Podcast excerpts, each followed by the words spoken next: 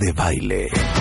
Just for you. These are just some of the characteristics that it takes to be a superstar. Extreme Makeover de Baile Kids. My Favorite Things. A la playa con tus brothers. Cásate con Marta de Baile. Extreme Makeover Home Edition. Just for you. Más música. Mejores especialistas. Más invitados. My partner! Marta de Baile. 14th season. It's pretty damn good and I love it. Just for you. Marta de Baile.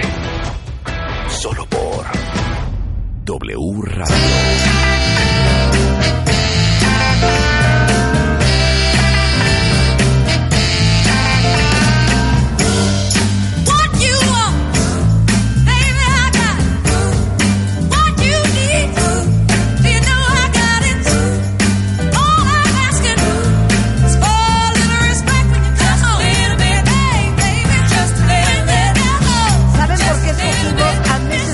Franklin? Por eso que se llama Respect, cuentavientes. Porque hoy es el Día Internacional de la Violencia contra la Mujer. Y es algo de lo que hay que hablar, es algo a lo que hay que darle visibilidad. Porque les digo una cosa, cuando hablamos de esto, yo creo que solamente los que la, los que la han vivido, las que lo han vivido, o su familia inmediata, entienden la dimensión y la importancia que esto tiene para el resto de las mujeres, que a lo mejor nunca lo hemos pasado. Y por eso el día de hoy, el Día Internacional de la Violencia contra la Mujer, ¡súbele Willy!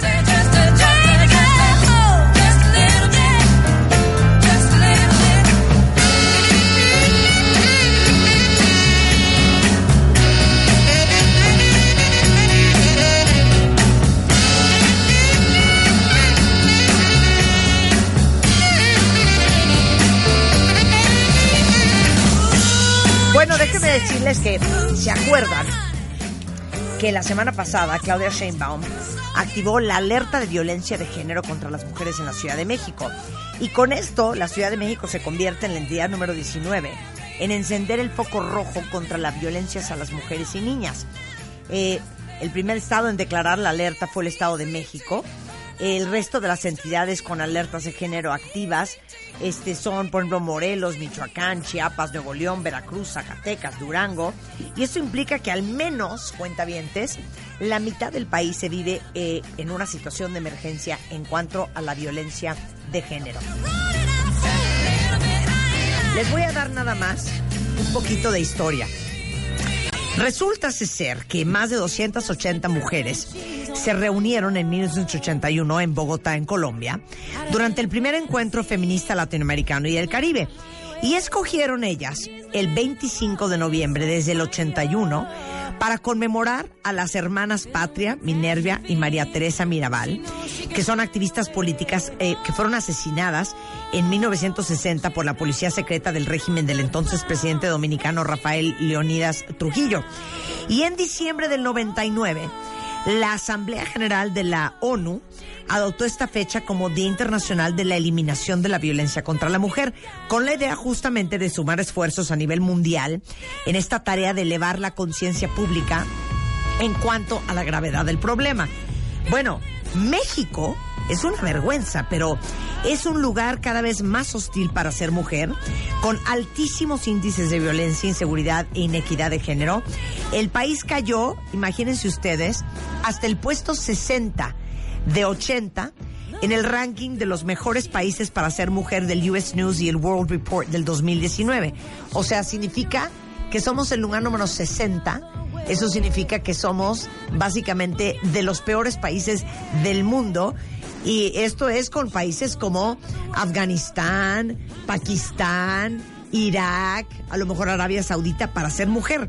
Y la sensación de inseguridad de las mujeres ha crecido hasta un 82% y anualmente.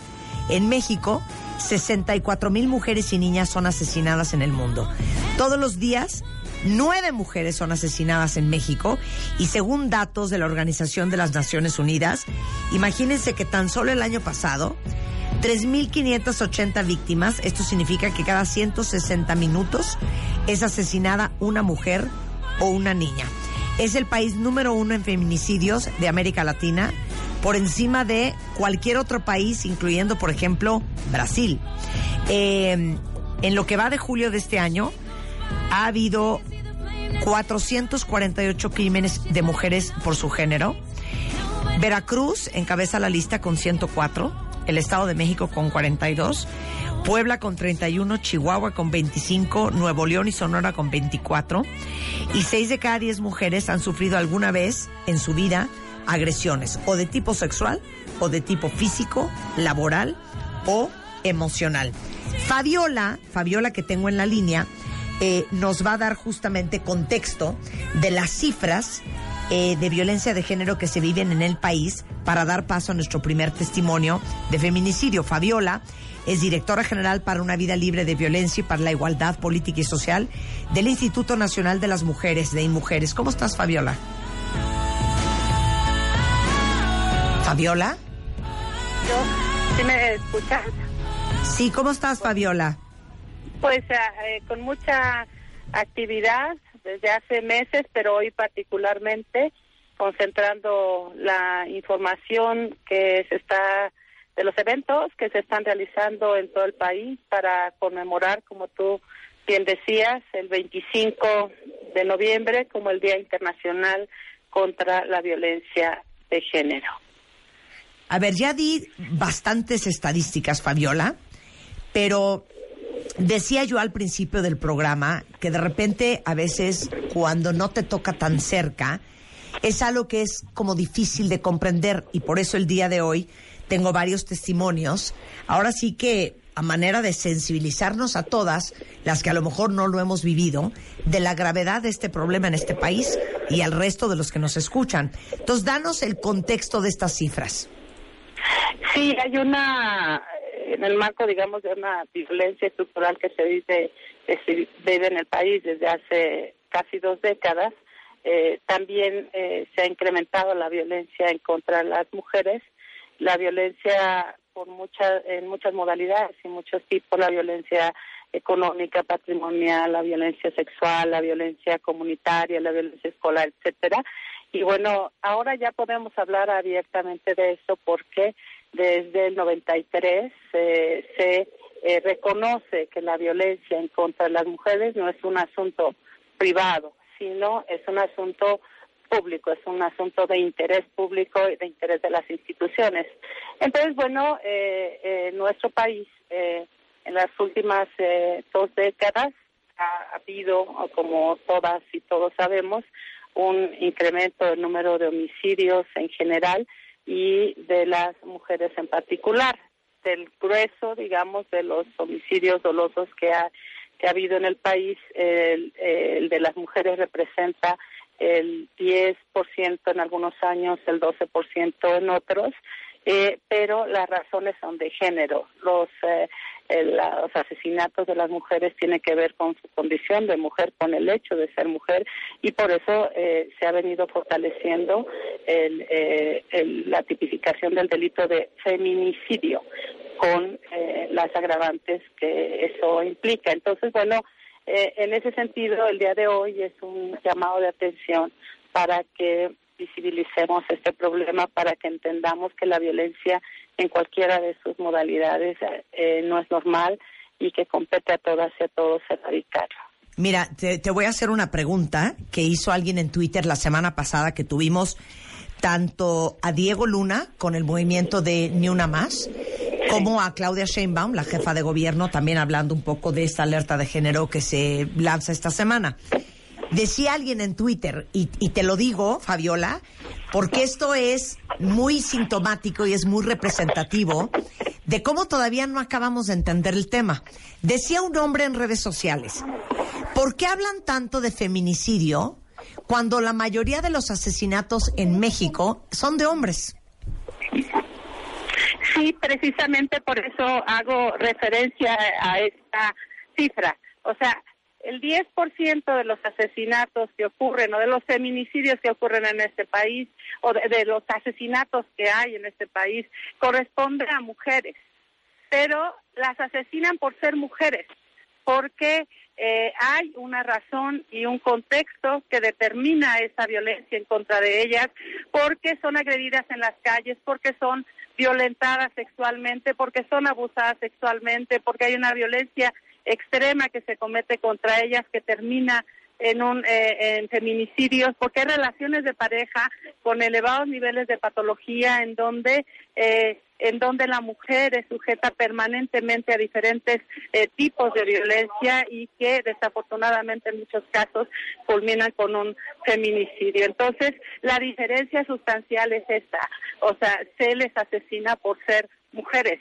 Sus cuerpos son expuestos públicamente, son cercenados los cuerpos, eh, se quiere mandar el mensaje de la impunidad, este, se, se, antes de ser asesinadas eh, son ultrajadas, son violadas. Entonces, las razones son diferentes. Eso hay que comprender, lo tiene que comprender también eh, la sociedad en su conjunto y particularmente los hombres. Los hombres tienen que entender que la violencia no es normal y que corresponde sobre todo a ellos este, garantizar la seguridad eh, y la vida de las mujeres, particularmente de sus parejas. Muchas gracias por esa explicación, Fabiola. Y otra cosa que no he mencionado, pero lo comentamos la semana pasada eh, un par de veces, que lo más increíble de todo esto, cuentavientes, es que un altísimo porcentaje, y ahorita me das el número, Fabiola, de mujeres que han sido eh, eh, agredidas eh, en todo sentido, eh, sexual, física, laboral y emocionalmente, es en su casa. Sí, sí, desafortunadamente el espacio que debería ser el más seguro para las mujeres se ha convertido en las cuatro paredes en donde corren más riesgo la vida, corre más riesgo la vida de las mujeres. Hemos encontrado que eh, en más del 50% de los casos las, los victimarios son las parejas, las exparejas sentimentales, son los eh, padrastros, eh, los familiares más cercanos, son el círculo de amigos o, eh, digamos, de conocidos, de familiares más cercanos a la víctima quienes eh, han ocasionado, que le ocasionan lesiones o, o la muerte violenta. Entonces, pero particularmente las parejas o exparejas sentimentales.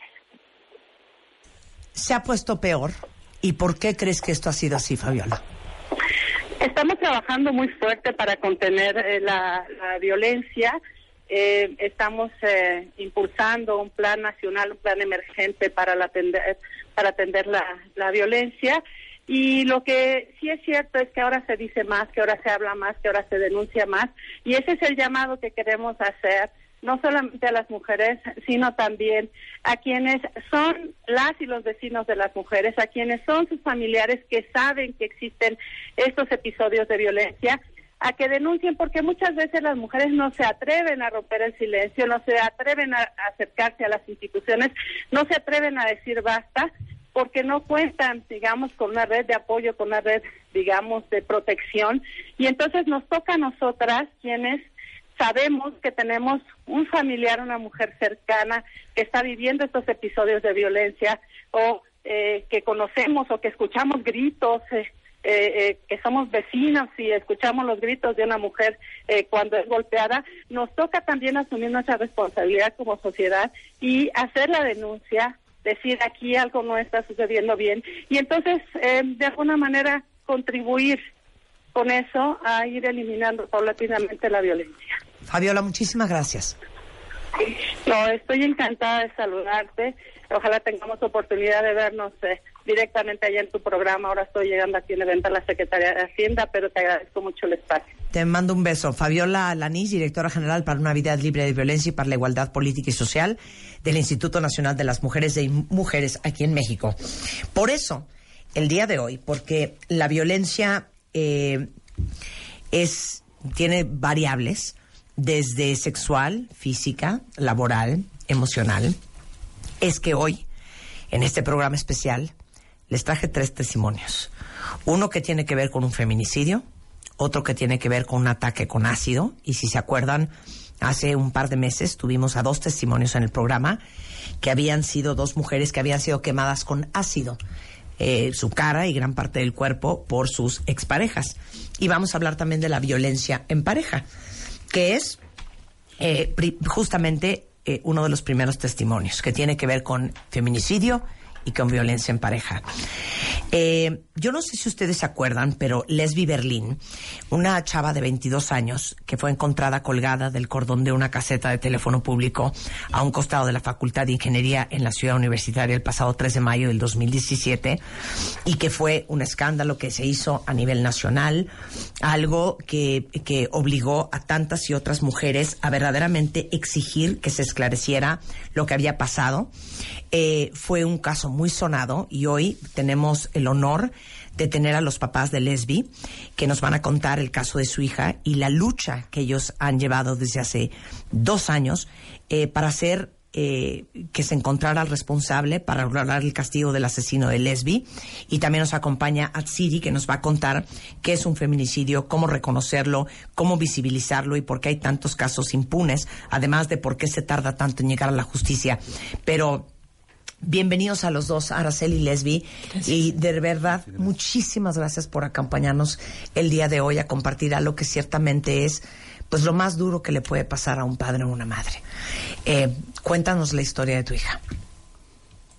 Bueno, pues eh, es terrible, Marta, que tengamos que estar aquí hablando de este tema eh, cuando deberíamos hablar de vida, cuando deberíamos estar con ellas, eh, compartiendo cada, cada minuto en familia, en pareja, eh, con amigos, con amigas, en los diferentes espacios en que una chica de 22 años eh, puede y quiere estar. Una chica con un proyecto de vida, una chica con muchísimas ganas de vivir y que de pronto alguien decida que eso ya no va a ser posible, que alguien decida por, por ella. Y también, pues, que alguien cambie el proyecto de vida de toda una familia, de amigos, de amigas, porque esto tiene alcances eh, más allá de los padres, más allá de la familia.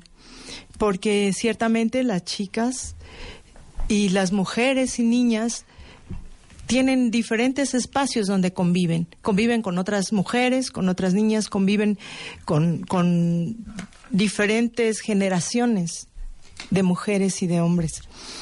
Y yo quiero decirte que para nosotros ha sido un camino muy difícil. Eh, son dos años y medio, dos años y medio que eh, nosotros empezamos a buscar en las organizaciones de la sociedad civil, como el Observatorio Ciudadano Nacional del Feminicidio, el, el Centro de Derechos Humanos de Francisco de Vitoria, Justicia Pro Persona. Allí es donde nosotros buscamos el apoyo porque eh, sabíamos que hay este tipo de organizaciones que desde hace mucho tiempo vienen trabajando para poder visibilizar esta violencia que se vive en todo el país. Tú hablabas hace un momento de las alertas por violencia de género en más de la mitad del país y que tiene una razón de ser efectivamente, que, que hay que combatir. Nosotros nos enfrentamos, si recuerdan, en un principio a que eh, nos plantearon el feminicidio de mi hija como un suicidio, eh, responsabilizándola todo el tiempo, sin darle el beneficio de la duda. Eh, se le criminalizó. O sea, esto fue la Procuraduría General de Justicia de la Ciudad de México. Lo primero que dijo es, esta niña se suicidó con el cable telefónico de la caseta. Este, eh, ella estaba en una relación con, con un novio, ¿no? Con Jorge Luis. Jorge Luis González Hernández, su feminicida, así es. Ella estaba viviendo con él, eh, aproximadamente tenían tres meses de que estaban viviendo juntos y eh, en un momento Lesbi plantea que su proyecto de vida ya no es compatible con el de Jorge, puesto que ella desea continuar sus estudios, para lo cual pues ella trabajaba, estaba, había interrumpido sus estudios efectivamente, estaba trabajando, con eso ella eh, pagaba sus gastos de sus cursos, sobre todo en el área de idiomas, y eh, nunca dejó otros espacios también de, de donde aprendía diferentes actividades, sobre todo en bellas artes. Ella eh, de pronto se volvió una chica eh, aislada. Eh, nos ponía pretextos para, para no poder acudir a las citas que teníamos. De pronto con sus amigas también sucedió lo mismo. Mm, hubo una baja de peso que ella, que ella tuvo. Le Quiero decirte, celular. sí, ella no, no contaba con celular. Básicamente nos comunicábamos por medio de, de redes sociales. Ella tenía su iPad y era como el- la forma. Muchas veces también por medio de teléfono público. Y eh, ella nos decía que, que le, ella le quitaba mucho tiempo el teléfono y que de pronto eh, también era, era bastante absorbente y ella estaba en otras, en otras cosas, en otras actividades. Quiero decirte, eh, Marta, que mucho de lo que se manifestó eh, hacia afuera y que fue lo primero que salió a la luz pública es del discurso de, de su feminicida. Eh, él fue quien le dio contexto al supuesto suicidio, él fue el que argumentó por qué seguramente Lesbi se habría quitado la vida eh, y se le creyó. Se le creyó como a muchos hombres Pero que han aprendido. mamá, tú eres mamá. Claro. Tú lo supiste desde el día. Sí, nosotros y principalmente su papá, Lesbi, él desde el primer momento que tuvimos contacto con, con Jorge, eh, él nos contó una versión. Y es importante que sepan que nosotros tuvimos acceso a, la carpeta de investigación, incluidos los videos eh, de las cámaras de la ciudad universitaria, prácticamente dos meses después. Es decir, dos meses nosotras no sabíamos qué es lo que había pasado en los últimos momentos, salvo lo que Jorge nos había comentado. Y lo que empezamos a investigar con sus amigas, con sus amigos que también habían eh, sufrido esta parte de, del aislamiento de Deja- ella. deja- déjame, déjame resumir esto y yo creo que esto a manera educativa es algo bien, bien importante porque este es un tipo de violencia que puedes vivir como normal, que tiene que ver con los celos, que tiene que ver con el control, que tiene que ver con el aislamiento, pero que es el principio de un eh, eh, eterno y profundo e interminable círculo de violencia. Jorge la amenazaba con suicidarse si ella se atrevía a dejarlo. Eh, estaba en completo aislamiento. Jorge le quitó su celular. La espiaba cuando se reunía con sus amigas. Eh, no tenía su propio juego de llaves de la casa eh, para evitar que ella se moviera a su gusto y antojo. Eh, se mudaron varias veces por las quejas de los vecinos y tú corrígeme si estoy diciendo algo incorrecto. Eso nosotros lo sabemos hasta después. Sí.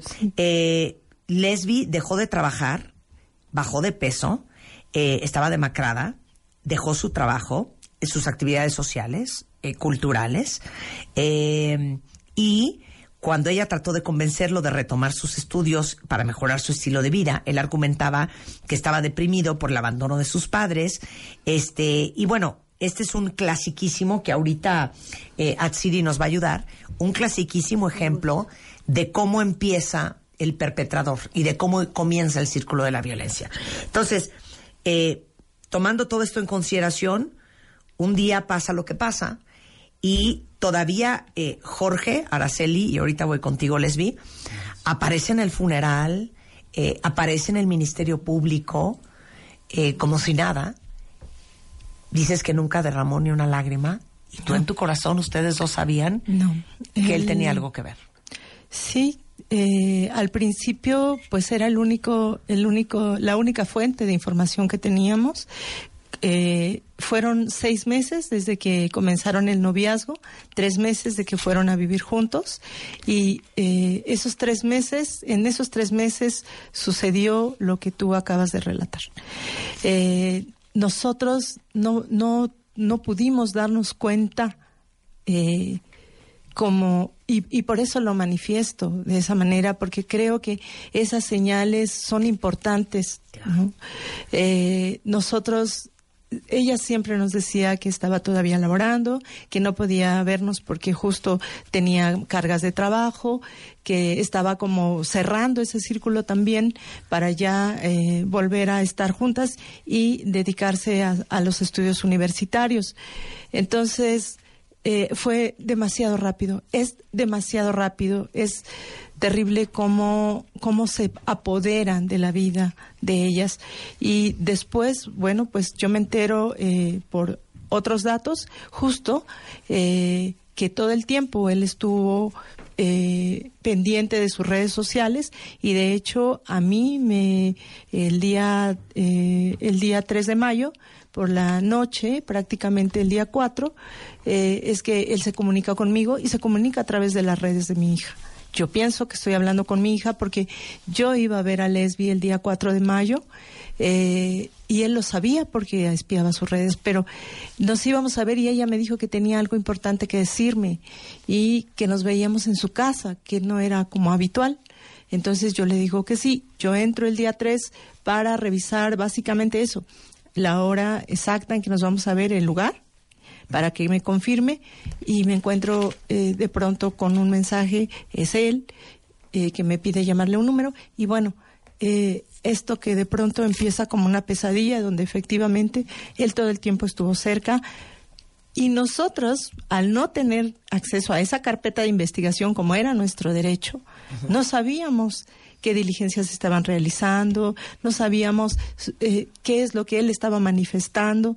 Entonces, pues estuvo ahí cerca todo el tiempo preguntando qué avances había y obviamente sabía paso a paso qué es lo que estábamos haciendo y qué es lo que estaba haciendo la autoridad, porque ellos han aprendido muy bien a crear esos escenarios de suicidio y las autoridades han aprendido muy bien a proteger esos testimonios, hacerlos realidad, a hacer todo su esfuerzo para que eso se concatene y además a manifestarlo así ante la opinión, op- opinión pública para que haya justo esa reacción. Bueno, eh, la procuradora de la ciudad, Ernestina Godoy, ofreció una disculpa pública a nombre de su dependencia y del gobierno de la Ciudad de México a la familia de Lesbi Berlín por el proceso de investigación y todas las violaciones a los derechos humanos cometidos durante el proceso y este feminicidio, de lo que acabas de mencionar.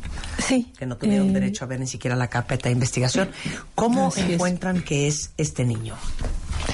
Cuando nosotras eh, justo solicitamos el apoyo y la asesoría jurídica eh, básicamente de estas dos organizaciones del observatorio y el Fray Victoria entonces es que eh, nos dan un acompañamiento además psicosocial no solo jurídico y yo en, en, en particular, en ese momento en que me son entregados los objetos y pertenencias de mi hija, eh, a los cuales él solo él tuvo acceso, eh, y me son entregados en la Procuraduría porque me habían pedido que me pusiera de acuerdo con él para que me los entregara. Cuando yo comento esto ya con las organizaciones y las asesoras jurídicas, ellas me dicen que no, que tienen que entregármelas de manera formal y entonces yo encuentro entre esas eh, esas pertenencias que me entrega Jorge Luis, encuentro su iPad. Cuando ella me había dicho que estaba descompuesta, que tenía tiempo, que, que pues que estaba descompuesta, y yo eh, me doy cuenta que no, que incluso la Procuraduría no había encontrado ese iPad que yo es eh, como lo que estaba buscando para saber qué había pasado como ese último tiempo, pero sobre todo porque estas organizaciones a través de sus asesoras jurídicas eh, me, me, me hacen una pausa y me hacen reflexionar acerca de lo que realmente ha estado pasando y las posibilidades, las muchas posibilidades de que Jorge Luis sea el asesino de mi hija. Bueno, Atsiri, que está aquí con nosotros, eh, Atsiri justamente es de quien ha, estado hablando eh, Araceli hace unos minutos. Ella es integrante del Observatorio Ciudadano Nacional de Feminicidio México, que es una red ciudadana que surgió hace ya 12 años a raíz de los feminicidios en Ciudad Juárez y da acompañamiento tanto jurídico eh, a familiares de víctimas de, de feminicidio. ¿Cómo caen en cuenta que Jorge es el perpetrador? Bueno, eh, gracias Marta primero por el espacio. Es muy importante, como decía Araceli, que se pueda visibilizar porque es muy común eh, lo que pasa y es muy común también que las autoridades encasillen este tipo de casos en suicidios, ¿no? Nosotras tuvimos una experiencia anterior de un caso en el Estado de México de Mariana Lima Buendía, que también era eh, abogada de la, de la UNAM y este lo que fue asesinada o víctima de feminicidio por su esposo, también por su pareja, que era eh, policía ministerial del Estado de México. En la Suprema Corte, eh, se- con el acompañamiento del caso y con la también persistencia de, la señora Irinea Buendía, que es la, la madre de Mariana, eh, se llegó a un criterio, se estableció un criterio que dice que toda muerte violenta de mujeres tiene que ser investigada de inicio como feminicidio, que tiene que ver No como suicidio. no como suicidio. Entonces, Primer error que comete la Procuraduría aquí en México. Exactamente, y que fue eh, eh, fue lo que provocó también la indignación social, sobre todo de las estudiantes y colectivos de la universidad y en general, porque no sé si recuerdan cómo se hubo esas marchas, Sí, sí. esas manifestaciones. ¿no? Entonces, esos antecedentes de casos que nosotras hemos acompañado durante 12 años nos llevaba también a poner el ojo ahí y en decir todos los antecedentes de violencia que ella había vivido en su noviazgo, ¿no? Los celos, Claro. la forma en cómo fue encontrada también. Nosotras lo que hicimos posteriormente, una vez que ya se empezó a acompañar el caso, eh, fue un peritaje donde eh, un experto en la materia eh, definió que ella no pudo haberse, por la colocación del cuerpo, Sí. etcétera, no pudo man- haberse maniatado. Entonces fue una lucha, eh, digamos, conjunta, integral desde desde el observatorio, pero sobre todo con, con la fuerza de- del señor Lesbi y de la señora Araceli, lo que nos, nos ¿Y entonces ayudó. cómo descubren que es él? Bueno, ya después de todos los peritajes, todos los, este, todas las investigaciones, se tuvieron que hacer eh, eh, peritajes. eh, el observatorio pagó a personas que vinieran expertos en criminalística desde Guatemala, eh, expertos este, psicosociales, ¿no? Para poder eh, visibilizar toda esta violencia que ella había vivido y todos los antecedentes, las entrevistas con los vecinos.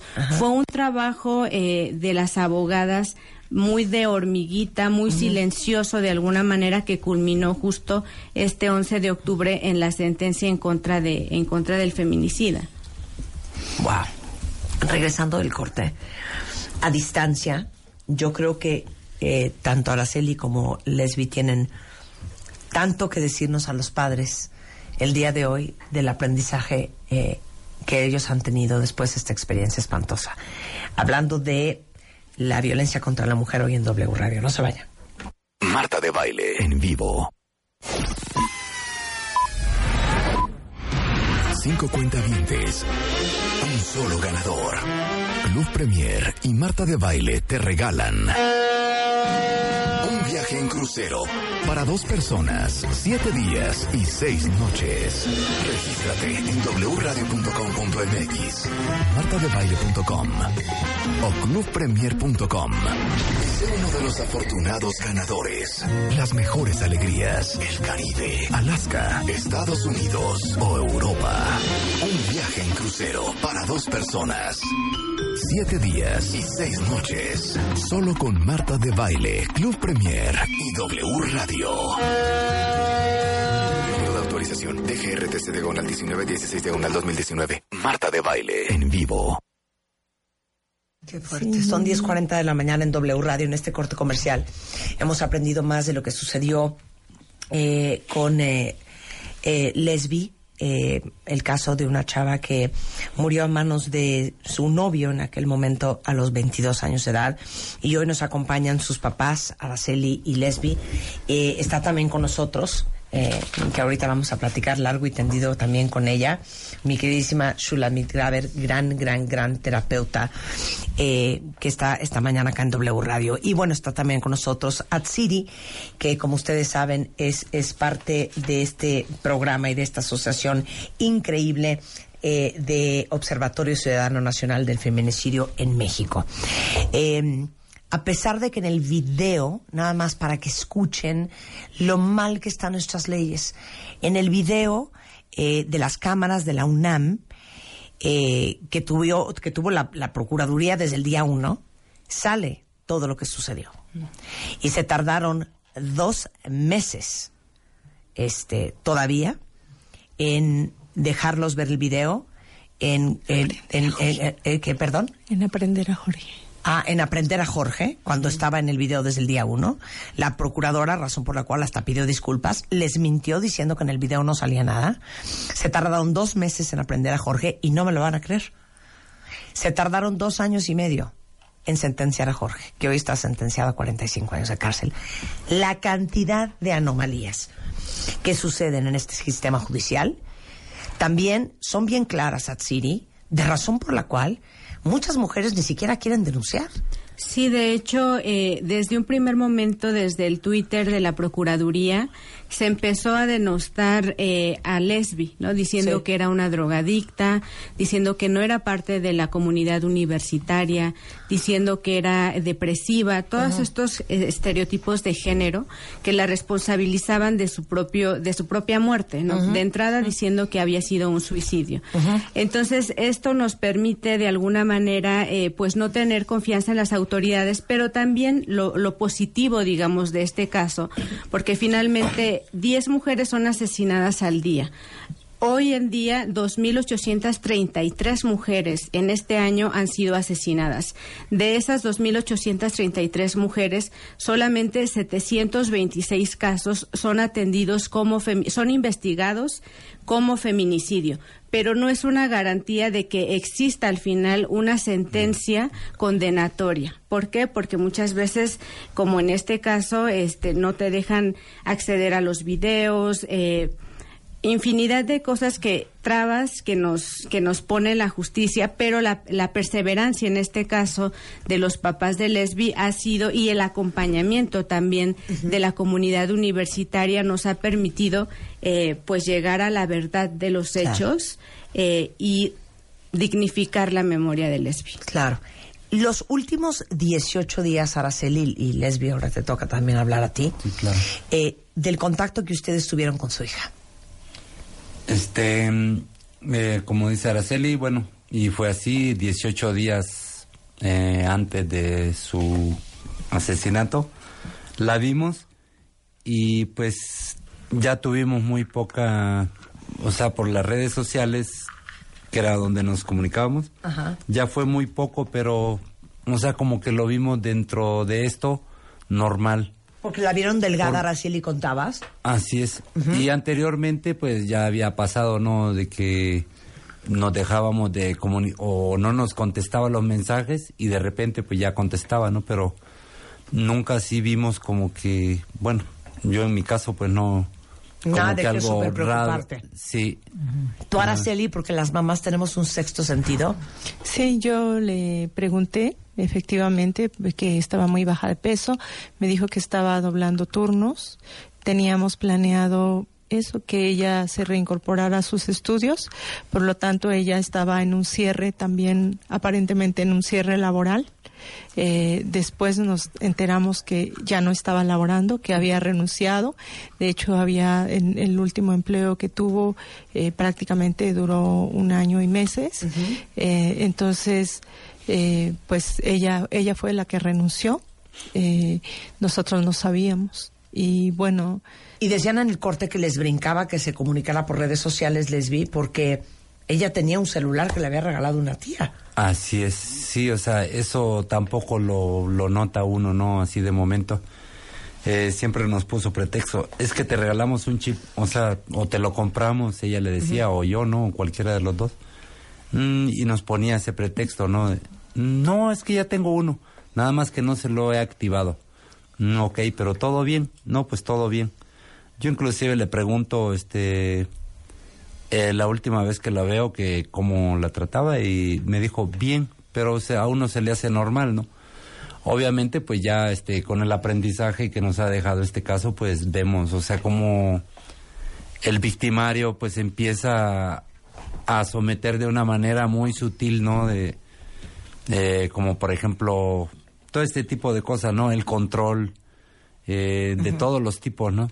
Claro. este ya es cuando uno le va aprendiendo, pero no, no, no lo vi yo así como que Claro. extraño, ¿no? Yo creo que hoy en día eh, Araceli y Lesbi sabrán que todos los que somos papás, eh, de hombres, pero sobre todo de mujeres, que todos los días nos quedamos preocupadas de que nuestra hija se fue en el transporte público al colegio, se fue al trabajo, o salió tarde de trabajar, o tuvo que tomar un taxi sola en la noche, o tuvo que caminar tres cuadras para llegar a la casa, o salió a un bar eh, con unos amigos. eh, que están haciendo la vida que hace cualquier adolescente normal o cualquier adulto joven. Estamos muy preocupados. En este caso específico que tiene que ver con eh, un tipo de feminicidio, porque hay muchos, Sí. en donde el perpetrador es la pareja, a mí me gustaría que nos compartieran, y sé que es una pregunta muy fuerte, como padres, ¿qué nos pueden compartir de su aprendizaje para que todos los padres que los estén escuchando tengan las antenas más paradas? Yo considero que esto es un trabajo eh, que nos corresponde a toda la sociedad. La disculpa pública el reconocimiento de responsabilidad eh, que se hizo a través de la procuradora fue eh, una disculpa de Estado. Y justo lo que nosotras eh, vemos es que aquí hay una responsabilidad enorme de toda la sociedad. Los padres, las madres, efectivamente, tenemos y asumimos una responsabilidad. Hay hay muchísimas formas en que normalizamos, no solo nosotras, la familia en general, eh, la- los amigos, las amigas, porque ahora sabemos que, que sí se vieron signos, ¿no? Considero que a los papás es a los que más se nos oculta, obviamente. Eh, sin embargo, también eh, estas personas que estuvieron cercanas, personas que igual vivían eh, en el mismo edificio, que, que lo vieron pero que lo normalizaron. Como normalizamos esa violencia porque porque no nos toca, porque es parte de la vida privada de las personas. Y es los vecinos, son los amigos. Entonces, considero miedo, que ¿no? También, es el miedo. El miedo. Pero también hay algo que yo no quiero dejar de, de decir, que aquí hay algo que también está imperando en toda esta cadena y que es eh, la impunidad que se comete desde eh, los espacios de servicio público, es decir, servidores y servidoras públicas que desde un inicio, eh, por acción o por omisión, interfirieron con nuestro acceso pleno a la verdad y a la justicia, Claro. que nos negaron sistemáticamente la carpe- el acceso a la carpeta de investigación, que eh, nos negaron la posibilidad de saber eh, en esos primeros momentos acerca de Jorge, de Jorge Luis. ¿Por qué? Porque desde el primer momento Jorge Luis no fue investigado. Jorge Luis llegó aparentemente a buscar a mi hija y lo mandaron a descansar. Porque él fue quien dio su testimonio y fue el testimonio que privó sobre todo eh, la información que sobre ella había, incluso sobre nuestras palabras. Por eso yo dije que eh, para mí ha sido muy importante que desde el primer momento quienes salieran a hablar por ella fueran otras mujeres jóvenes. Claro. Cuando no sabían su nombre, su edad, si era o no parte de su comunidad, ellas salieron y dijeron, basta, no les creemos, esto es un feminicidio, y ellas empezaron a convocar a una manifestación enorme eh, que derivó en eso, en que Lesbi no estaba sola, en que nosotros no estuvimos solos desde el primer inicio, que contamos afortunadamente con estas organizaciones de la sociedad civil, eh, que de verdad sin ellas no hubiésemos podido avanzar, pero sobre todo esta impunidad que hay ahí y que tiene que cambiar, que esas autoridades tienen que entender que hay estándares que hay protocolos, que hay guías que tienen que seguir, que están obligados y obligadas a seguir, pero sobre todo que no pierdan ese carácter humano que debemos tener, porque una vez que eso se pierde, estamos condenados y condenadas a que estos hechos se sigan repitiendo todos los días. Claro, vamos a hablar más adelante del tema de la impunidad en México y, la razón por la cual miles de mujeres también eh, no se atreven a denunciar lo que les está pasando en su casa. Pero Shula, tú que tienes experiencia en estos temas, yo creo que a lo que tocamos la semana pasada con Claudia Sheinbaum y también cuando hablamos con Diego Luna, era justamente esta normalización. Y como todos somos corresponsables de la cultura y el machismo invisible en el que vivimos en este país. Exactamente. Primero empatizo mucho con su dolor, con toda la frustración del proceso, con, con esta parte de la impotencia y bueno, yo legitimizo desde lo más profundo de mi corazón este derecho a cómo se sienten. He trabajado con, con muchos casos en lo que me compete desde la parte psicológica emocional y me parece que el mensaje que ustedes están dando es muy importante. Sí es una responsabilidad social, pero también creo que como padres yo los escucho cómo se conectan con estas señales que normalizaron en algún momento y que las normalizan porque justamente nos va llevando de la mano todo lo que va sucediendo como a pensar, bueno, son adolescentes, es normal, los adolescentes quieren independencia, no quieren control, hay que dejarlos libres. Y me parece que cuando yo los escucho entiendo el proceso que estaban viviendo, pero hoy que lo ven hacia atrás, el aprendizaje que ustedes están pudiendo decir es estemos más cerca. ¿Cuál ¿Qué, es? qué más? ¿Qué más? Estemos más Sí. cerca. Eh, ¿qué, qué podrían decir ahora? Mire. que los que nos escuchan en verdad puedan Les impactarse y les sirva. Yo considero que para empezar tenemos que tomar en cuenta eh, no solo el que si tenemos hijas o hijos, ¿no? Eh, considero que es importante que seamos sensibles a estos temas, por lo que decía Marta, justo este comentario de, bueno, ¿por qué tanto problema si la mayor eh, cantidad de personas que mueren son hombres, ¿no? Eh, creo que hace mucho, falta mucho trabajo para poder erradicar esos pensamientos, Pero, pero, como sobre todo- padres, pero como, como padres, padres, o sea, ¿qué nos puedes decir? Exacto. Tengan cuidado con esto, pongan atención a aquello. Este, cuando sus hijos esto, ustedes hagan esto. Eh, Tiene que ver mucho con la educación que se les da y como no normalizar estos celos, ¿no? No normalizar que te controle el, el novio, ¿no? Porque Sí, no, pero como lamentablemente, padres, ¿qué digamos hacer? como padres. lamentablemente muchos de estos casos se ven en jóvenes, ¿no? O sea, no solamente en las personas adultas. Podemos decir los jóvenes, este, a lo mejor ya tienen otra educación, pero lamentablemente eh, están entre esas edades, ¿no? En la edad reproductiva de 21 a 34 años, donde las víctimas son asesinadas. Pero digamos Mira. algo más que hay, hay una situación que, yo hay una situación que yo te podría decir. Lesbi una chica de 22 años una chica con eh, pues un bagaje cultural amplio diverso. Eh, eso es importante decirlo eh, porque no esto no tiene que ver con grados académicos con situaciones. Pero sí quiero decirte algo. Eh, cuando nosot- a no- nosotros eh, vemos a Jorge Luis el, el día 3, el día 4 de mayo por la mañana, Lesbi, su papá, me dice, fue Jorge.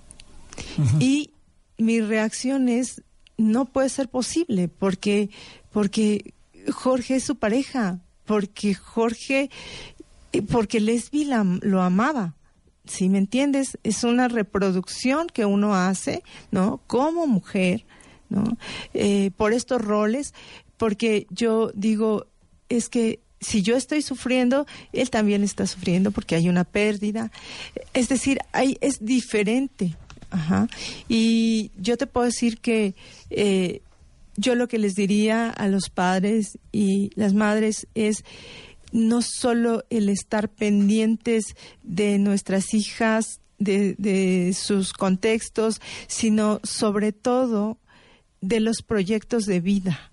Es decir, Lesbi 18 días antes me dijo, mamá, ya decidí qué carrera voy a elegir. Eh, entre todas estas voy a irme a letras francesas. Eh, vamos a buscar un espacio entonces, ¿me van a apoyar? Eh, sí, claro. Entonces, creo que a veces el que eduquemos a nuestras hijas incluso de manera tan siendo tan sensibles es, es se vuelve un problema Pero porque estás hablando, Araceli, perdóname que te interrumpa nada más para entender, estás hablando de, de, de conectarte más a lo mejor de... de- Estoy hablando de que no reproduzcamos esos estereotipos, de que nosotras eh, como mujeres, como mujeres, como madres, Ujú. no tomemos tampoco a estas personas como si fueran nuestros hijos. Yo tomé a Jorge Luis como también porque es joven, porque, eh, Bueno, porque era es, el es la pareja de mi hija Y bueno. eh, y, y hasta cierto punto eh, cuando él, ella hablaba de que él estaba en un proceso depresivo, yo le mencioné que era necesario que se atendiera, que pudiéramos ver esa situación. Entonces, yo normalicé también muchas cosas. Y de eso hablo, de que no podemos seguir normalizando eso, de que tenemos tenemos que cambiar también como madres, como, como abuelas, de que no hay cursos que nos digan cómo ser mamás, cómo ser abuelas. No, solo está eso, está lo que tú decías, como ese sexto sentido. Y nosotros habíamos empezado ya a, a- a poner fin a eso. El día jueves, 4 de mayo, yo iba a ver a Lesbi.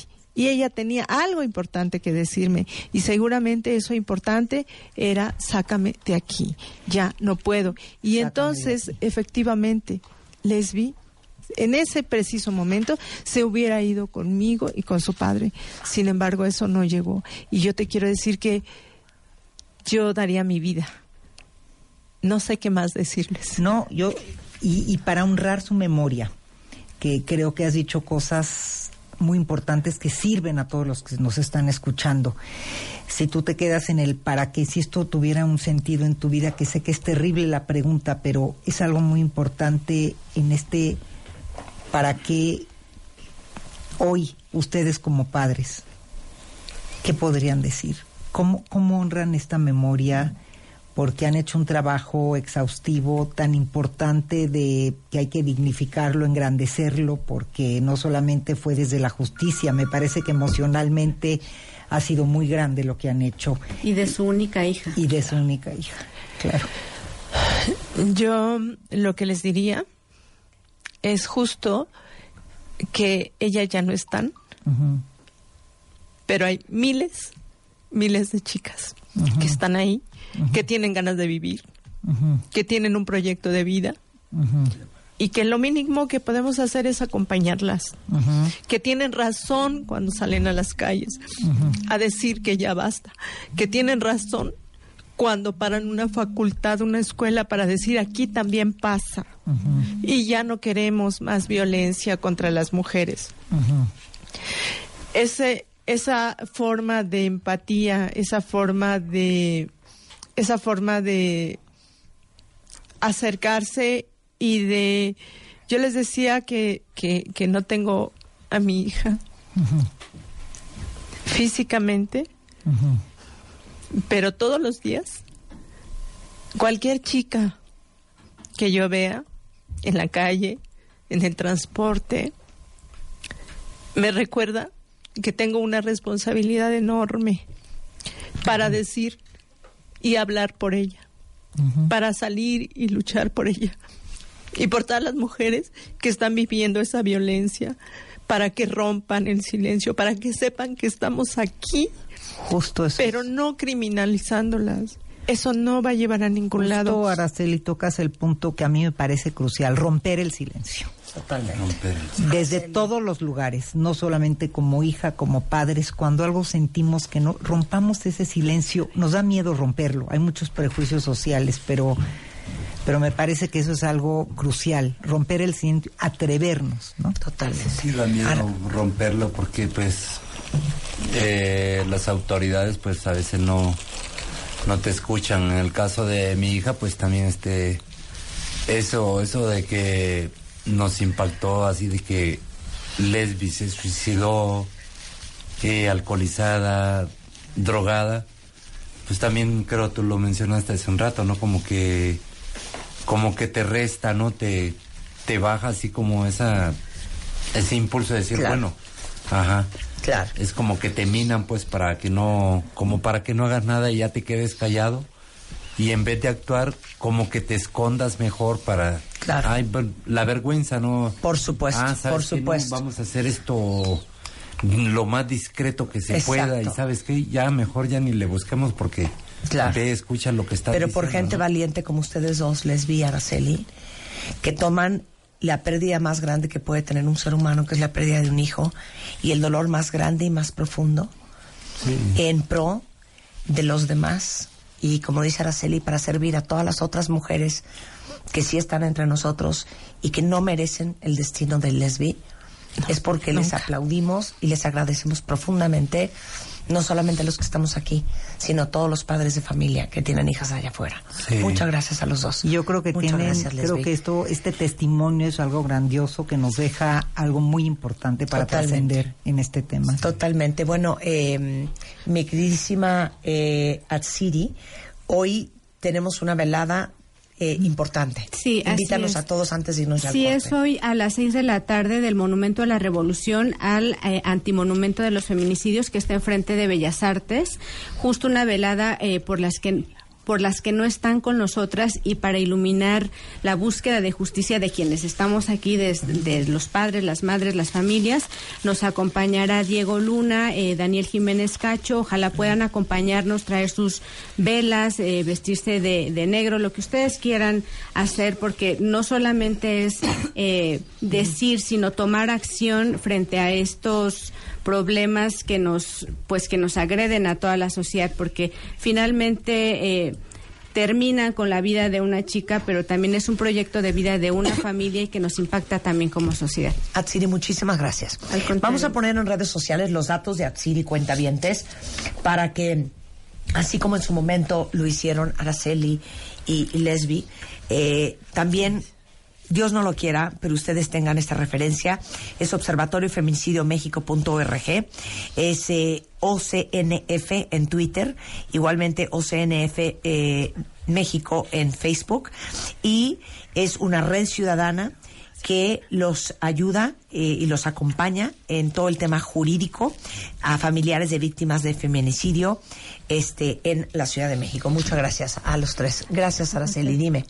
Muy rápido. Bueno, de aquí corremos, Marta. Es eh, maravilloso haber podido estar con tu público, con ustedes, eh, y que toquen estos temas, porque de verdad que hace mucha falta.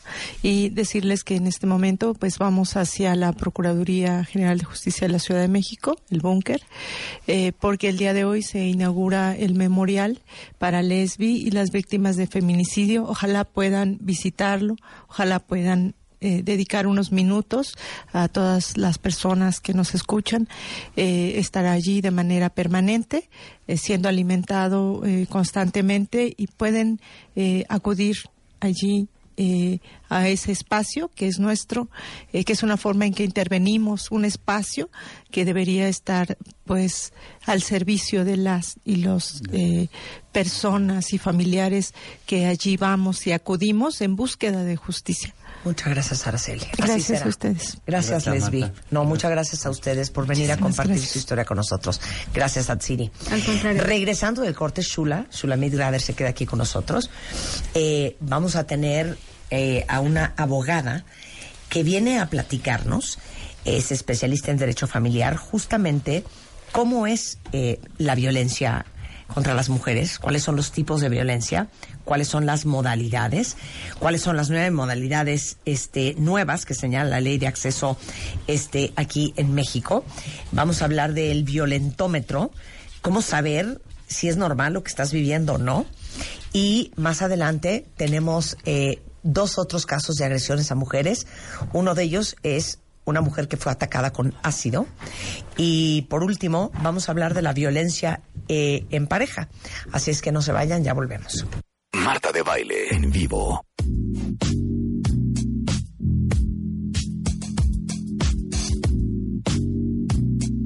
11.13 de la tarde en W Radio. Y sí, hoy, que es el Día Internacional de la Violencia contra la Mujer, porque el 60% de la audiencia de este programa son mujeres, y quiero pensar que el 40% de los hombres que nos escuchan son hombres súper sensibles que entienden la gravedad del problema que vivimos en México y el hecho de que la cifra es tan grande que es hasta como, como increíble. O sea, el hecho de que todos los días hay nueve mujeres asesinadas en México solo porque son mujeres. Tuvimos este testimonio de Araceli y Lesbi, papás de Lesbi Berlín, eh, y nos va a acompañar todo el programa eh, alguien en quien yo creo y confío mucho, que es Shulamit Graver, y que ha escrito eh, su último libro. Del sufrimiento al crecimiento, que justo trata de cómo resignificar experiencias traumáticas. Exacto, y lo que estábamos tratando de hacer en esta primera hora es darles también a ustedes herramientas de reflexión de qué podemos hacer como padres y como seres humanos diferente a lo que hemos hecho hasta hoy. Ahora, vemos en este caso muy difícil el conectarse y poder hablar porque tanto tardó la justicia y tanto tiempo estuvieron en esto que yo le llamo modo sobrevivencia, sobreviviendo a lo que vivieron, tratando de resolver, tratando de poner en orden todo y de crear justicia. Y en el crear justicia, Cuesta trabajo conectarse, Marta, con esta parte de las emociones, cuando les pedimos ustedes desde la emoción, desde el sentimiento, desde lo más profundo de su ser, ¿qué pueden decir? Les cuesta trabajo. Claro. Porque todavía lo que yo veo es que la parte emocional no ha acabado de bajar. Claro. Es tanta la injusticia y de lo que fueron víctimas que están en el hacer, en el resolver. Y ahora les va a tocar conectarse. Y lo difícil es que cuando bajan esas emociones y te toca conectarte, ahí viene el estrés postraumático. ¿Cuál es la reflexión para todos nosotros? Yo creo que la reflexión es la conexión emocional que cuesta tanto trabajo, que es cuando les preguntamos como padres qué pasó con todas estas señales. La reflexión es estar cerca, atreverse, no confiar, cuestionar. Cuando como padres tú decías algo sientes que no, hay que actuar. Hay que actuar sin más, contra todo. Sandra, eh, Sandra Pérez eh, Palma, es abogada litigante. Es maestra en Derecho Familiar, eh, es mediadora del Tribunal Superior de Justicia de la Ciudad de México. Es parte de un gran despacho de abogados que se llama Kudish Abogados. Tiene 11 años de experiencia en la materia familiar. Y Sandra la invité para que nos explicara sobre la violencia, sobre los tipos de violencia. Existe un violentómetro creado por el Instituto Politécnico Nacional para que las mujeres podamos reconocer el grado de violencia que estamos viviendo. Muchas mujeres creemos que si no hay golpes, no es una violencia grave. Y con esto, este, le doy la palabra a Sandra porque es algo que vives todos los días y así como me lo dijiste fuera del aire, me lo vas a decir ahorita. Sandra Shula Shula Sandra. Mucho, gusto. muchas gracias por esta invitación, por la oportunidad que tenemos de crear conciencia sobre este tema tan difícil tanto para hombres como para mujeres y que estamos viviendo actualmente. Eh, mira, respecto a lo que estaban platicando, creo que también una parte que, que duele mucho a la familia y que, y que no pueden expresarlo es que se juzgan, es que dicen, ¿por qué no me di cuenta? ¿Por qué si, si bajó de peso, si se aisló, si no utilizaba el teléfono, si La me culpa, mentía? ¿no, si-? Sí. ¿Por qué? Entonces, esa parte es súper importante, ya no se juzguen. Ya no se violenten, por favor, más de lo que han sufrido de violencia de otras personas. Ya no, ya no. Lo importante es tomar esa conciencia de decir, ok, sí, pasó esto, perfecto. Ahora, ¿qué puedo crear con esto? ¿Qué puedo elegir y a quién me puedo acercar para que me ayude? Claro. ¿Ok? Claro. Ya. ¿Qué querías decir eso? Sí, quería, quería comentar eso. Y bueno, eh, el código y la ley señalan cuáles son los tipos de violencia con los cuales una persona puede sufrir. Yo me voy a, a mover un poco en el orden de, de la ley y es por esto precisamente, porque la, existe la violencia psicológica, que es insultos, humillaciones, es cuando te dejan de hablar por cierto tiempo porque consideran que hiciste algo mal, que te castigan, entonces te dejan de hablar. Eh, este, eh, las comparaciones destructivas, mi mamá sí sabe cocinar, tú no, tú no haces nada, mi mamá sí lo hace bien, el rechazo, las amenazas, todos estos actos que dañan el equilibrio emocional de una persona son violencia psicológica. Esta violencia psicológica desgraciadamente a veces cuando se va permitiendo, permitiendo, permitiendo, entonces puede escalar a la violencia física, que es el segundo tipo de violencia. Esta violencia física pues es la más común que todos conocemos. Y la más visible, y la más tangible, ¿no? Y también la que se oculta también. Exacto. ¿No? Pero que son golpes. Golpes, empujones, patadas, pellizcos, mordidas, son todos los daños físicos que puede tener una persona por alguien con esa intención de dañarla, ¿ok? Eso es bien importante. La violencia física tiene que tener una intención de dañar. Luego sigue la parte eh, de violencia económica, que son todas las limitaciones, cuando te controlo por medio del dinero, no te doy dinero, pero tampoco te dejo trabajar. Pero entonces si te portas bien te compro una bolsa, si no te por- portas bien, es más, te la quemo. ¿No? Para que sepas quién manda, para que sepas quién tiene el recurso y para que sepas a quién debes de obedecer. Esa es la parte económica, cuando, cuando se está este, dañando también en el patrimonio de la otra persona. Y eh, por último está la violencia sexual. Esta violencia que es tan secreta, tan guardada y tan poco visible para todos los demás, pero que se sufre y se vive de una manera muy, muy drástico, ¿no? Claro. Este, las personas que son eh, sujetos de violencia sexual, pues es, es toda la, la, la violencia en donde se degrada, donde eh, le dicen, no, no quiero estar contigo. A mí me han tocado, por ejemplo, clientas que me dicen que, que cuando ellas querían tener relaciones, le decían, ¿sabes qué? Ahorita no tengo tiempo, este, ni te mueves bien, parece que estoy con un muerto, este, no me molestes. Eh, toda esa violencia que te denigra como persona y que también te hace perder la confianza en ti. Eh, esa es la parte eh, de violencia sexual. Ok, esos son ah, eh, los tipos de violencia. Ahora, tú estás, Sandra, todos los días de tu vida, porque a eso te dedicas, a este el, el litigio familiar o civil. Sí. Con familias. Y tú ves, ahora sí que de primera mano, cómo se gesta esta normalidad. Exacto. Esta normalidad se gesta desde el punto de vista que eh, cuando tú vives en una familia en donde hay gritos, hay golpes, ahí parte la normalidad. Ahí parte cuando tú ya no te das cuenta y, por ejemplo, yo como hija salgo a la vida, me encuentro un novio que me violenta, que me grita. Pero si yo en mi casa lo viví así, entonces digo, es normal. ¿No? Así es. Lo más peligroso sí. de esto es que todo mundo lo- cree que es normal. Incluso la familia dice, pues sí, le gritó, pues es que es su novio. ¿No? ¿Por qué? Incluso Porque el es papá como hace lo lealtad. Tenemos lealtad a eso y lo repetimos, ¿no? Claro, claro. Entonces, eh, incluso es, pues yo como ustedes, ¿no? Yo como ustedes también tengo a mi pareja que me grita, que me humilla. ¿Por qué? Porque soy mujer. Y porque pues yo tengo que obedecer a, a esta a esta dinámica familiar en la que yo me he desarrollado y por la cual no prenden los focos rojos desde un inicio de que se está gestando ahí una relación tóxica, de que se está Y a gestando una relación. hasta tapas a la pareja, según esto, en pro de la protección de los hijos. Sí, claro, eso es súper común, súper común que lleguen personas que digan, mira, quiero nada más información, no me quiero divorciar por mis hijos, pero nada más quiero información. Yo lo que me he dado cuenta con este tipo de personas es que no están protegiendo a sus hijos, lo que están protegiendo es al agresor. ¿Y esto por qué? Porque cuando el agresor es un alcohólico, drogadicto, golpeador, ¿qué hace la mujer en general? Esconderlo, justificarlo, eh, decirle a los niños, no, no vean ahorita, su papá está, está cansado porque trabajó muy tarde, pero no, el señor está crudo, ¿no? Cuando las golpea, ¿qué es lo que dicen? Me caí. Tu papá no me pegó. Yo tuve un caso, Marta, que, que me sorprendió muchísimo porque esta, esta mujer llegó a divorciarse, pero con un divorcio muy normal. Llevaba separada del señor ya como año y medio y él le dijo, tú promueve el divorcio, yo te firmo lo que quieras y ahí acabamos, ¿no? Cuando es la audiencia que llama el juez a, los menores a hablar y que era un niño de siete años y otro de cuatro años, este, me sorprendió mucho cuando sale el juez y empieza a dictar unas medidas que digo, ¿qué pasó? ¿No?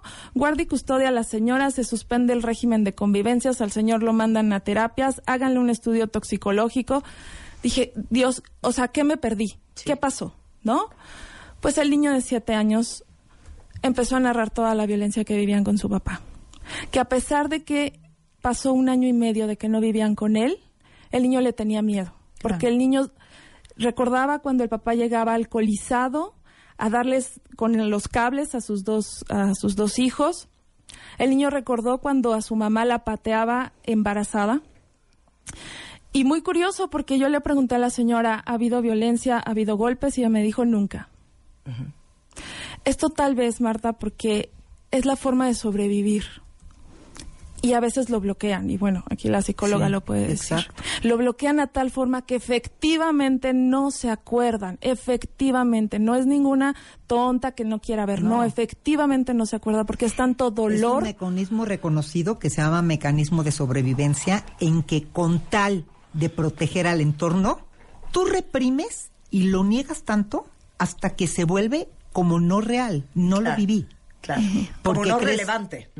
No solo no relevante, se han hecho estudios científicos de que el cerebro lo reprocesa así, como una huella de olvido. De tal forma que todo lo que pasó por proteger es tan fuerte que no solo se minimiza, se vive como no vivido. Claro. Y entonces lo que está sucediendo acá es que tú estás protegiendo al entorno y te estás descuidando a ti misma de una forma terrible. Claro, la semana pasada yo, yo les decía cuentavientes y no es nada nuevo para ninguno de nosotros porque es algo que llevamos discutiendo 15 años en este programa. Pero hay una palabra, un, un dicho que dice, es mejor venir de un hogar roto que vivir en uno. Y yo creo que parte de las obligaciones eh, como madre, basado en la premisa de, de algo que repetía una psicóloga de este programa que decía, Dios le da a los hijos dos padres para que uno lo proteja del otro. Que como madre, parte de tus obligaciones es proteger a tus hijos por encima de tus preferencias. Y que muchas veces, porque, y sé que esto le va a doler a muchos de los que están escuchando, porque a lo mejor están en esa circunstancia, dices, yo no me quiero divorciar porque yo no le quiero hacer esto a mis hijos, porque yo no quiero romper la familia y la estructura y la pseudo normalidad que tienen mis hijos hasta el día de hoy. Yo no me quiero divorciar porque yo no le quiero quitar su padre a mis hijos. Y permaneces en esa relación con esa justificación sin tener la conciencia de que como mujer adulta o como hombre, si ese fuera el caso, tu responsabilidad es tener, fíjense bien, la obligación moral y emocional de saber que lo que tus hijos viven en tu casa, lo que tus hijos ven todos los días, el tipo de relación que ven entre tú y tu pareja, es lo que ellos van a ver normal. Y no solamente eso, eso es lo que van a salir a buscar el día que sean adultos, porque uno no puede buscar lo que uno no conoce. No puedes buscar una relación de pareja sana, armoniosa, constructiva, si en tu vida la has visto y si no la conoces, si no sabes cómo se ve. Entonces, se perpetúa. Y eso nos hace a los adultos que traemos niños al mundo absolutamente responsables de la experiencia de vida que le damos a nuestros hijos en nuestra casa. Exactamente. Y eso es para los dos lados, ¿eh? Claro. O sea, tanto para las mujeres, o sea, vamos a, a- a- a poner así como el ejemplo, tanto para las mujeres que ven a, a su mamá dejada, golpeada, humillada, ellas van a repetir eso, pero también para los hombres que ven a un padre agresor, él no se va a poder relacionar sanamente con una mujer, sino va a decir la forma de relacionarme es por medio de la agresión. Entonces ahí estamos viendo los dos, al víctima y al victimario, cómo se van creando y cómo se van formando en esta inconsciencia, porque si es como te repito, si, si vives en una familia en donde esto es normal, ¿Cómo la mamá va a prender los focos y cómo se va a dar cuenta que su hija está sufriendo violencia si para ella es normal, si eso lo vivió? ¿Y sabes cuántas generaciones se puede repetir ese patrón? Se van a sorprender porque hay estudios. Hasta cinco generaciones. Se repite multigeneracionalmente el mismo patrón y se desactiva después de cinco generaciones. Y los dos motivos que ya mencionamos más importantes son lealtad, yo soy leal a, a lo que vi, y aprendizaje. Marta decía, no podemos hacer algo muy distinto de lo que no aprendimos. Claro. Entonces, ahí está nuestra responsabilidad, que no es nada más que nuestros hijos, es que se ha visto que con perpetuadores son cinco generaciones. Claro, porque de verdad los papás somos hasta cierto punto responsables de la experiencia en este mundo de nuestros hijos. Oye, yo me puedo agarrar con este hombre de aquí hasta que me muera. Claro. Solo tengo que hablarle a Shulamit Graver para ir todas las semanas a terapia, hablarle a Dilberto Peña, meterme un tafil y un Exacto. antidepresivo y un ansiolítico y así me la voy a ir llevando. Claro. Pero ahora sí que, ¿y los chamacos? ¿Y, ¿Y sabes los qué? hijos? Creemos que porque fue adentro de la recámara los hijos no saben. Yo les diría, no menosprecien a sus hijos. Saben todo, se dan cuenta de todo, son esponjas. No está en el discurso verbal, no es lo que dicen, es lo que ven y lo que sienten.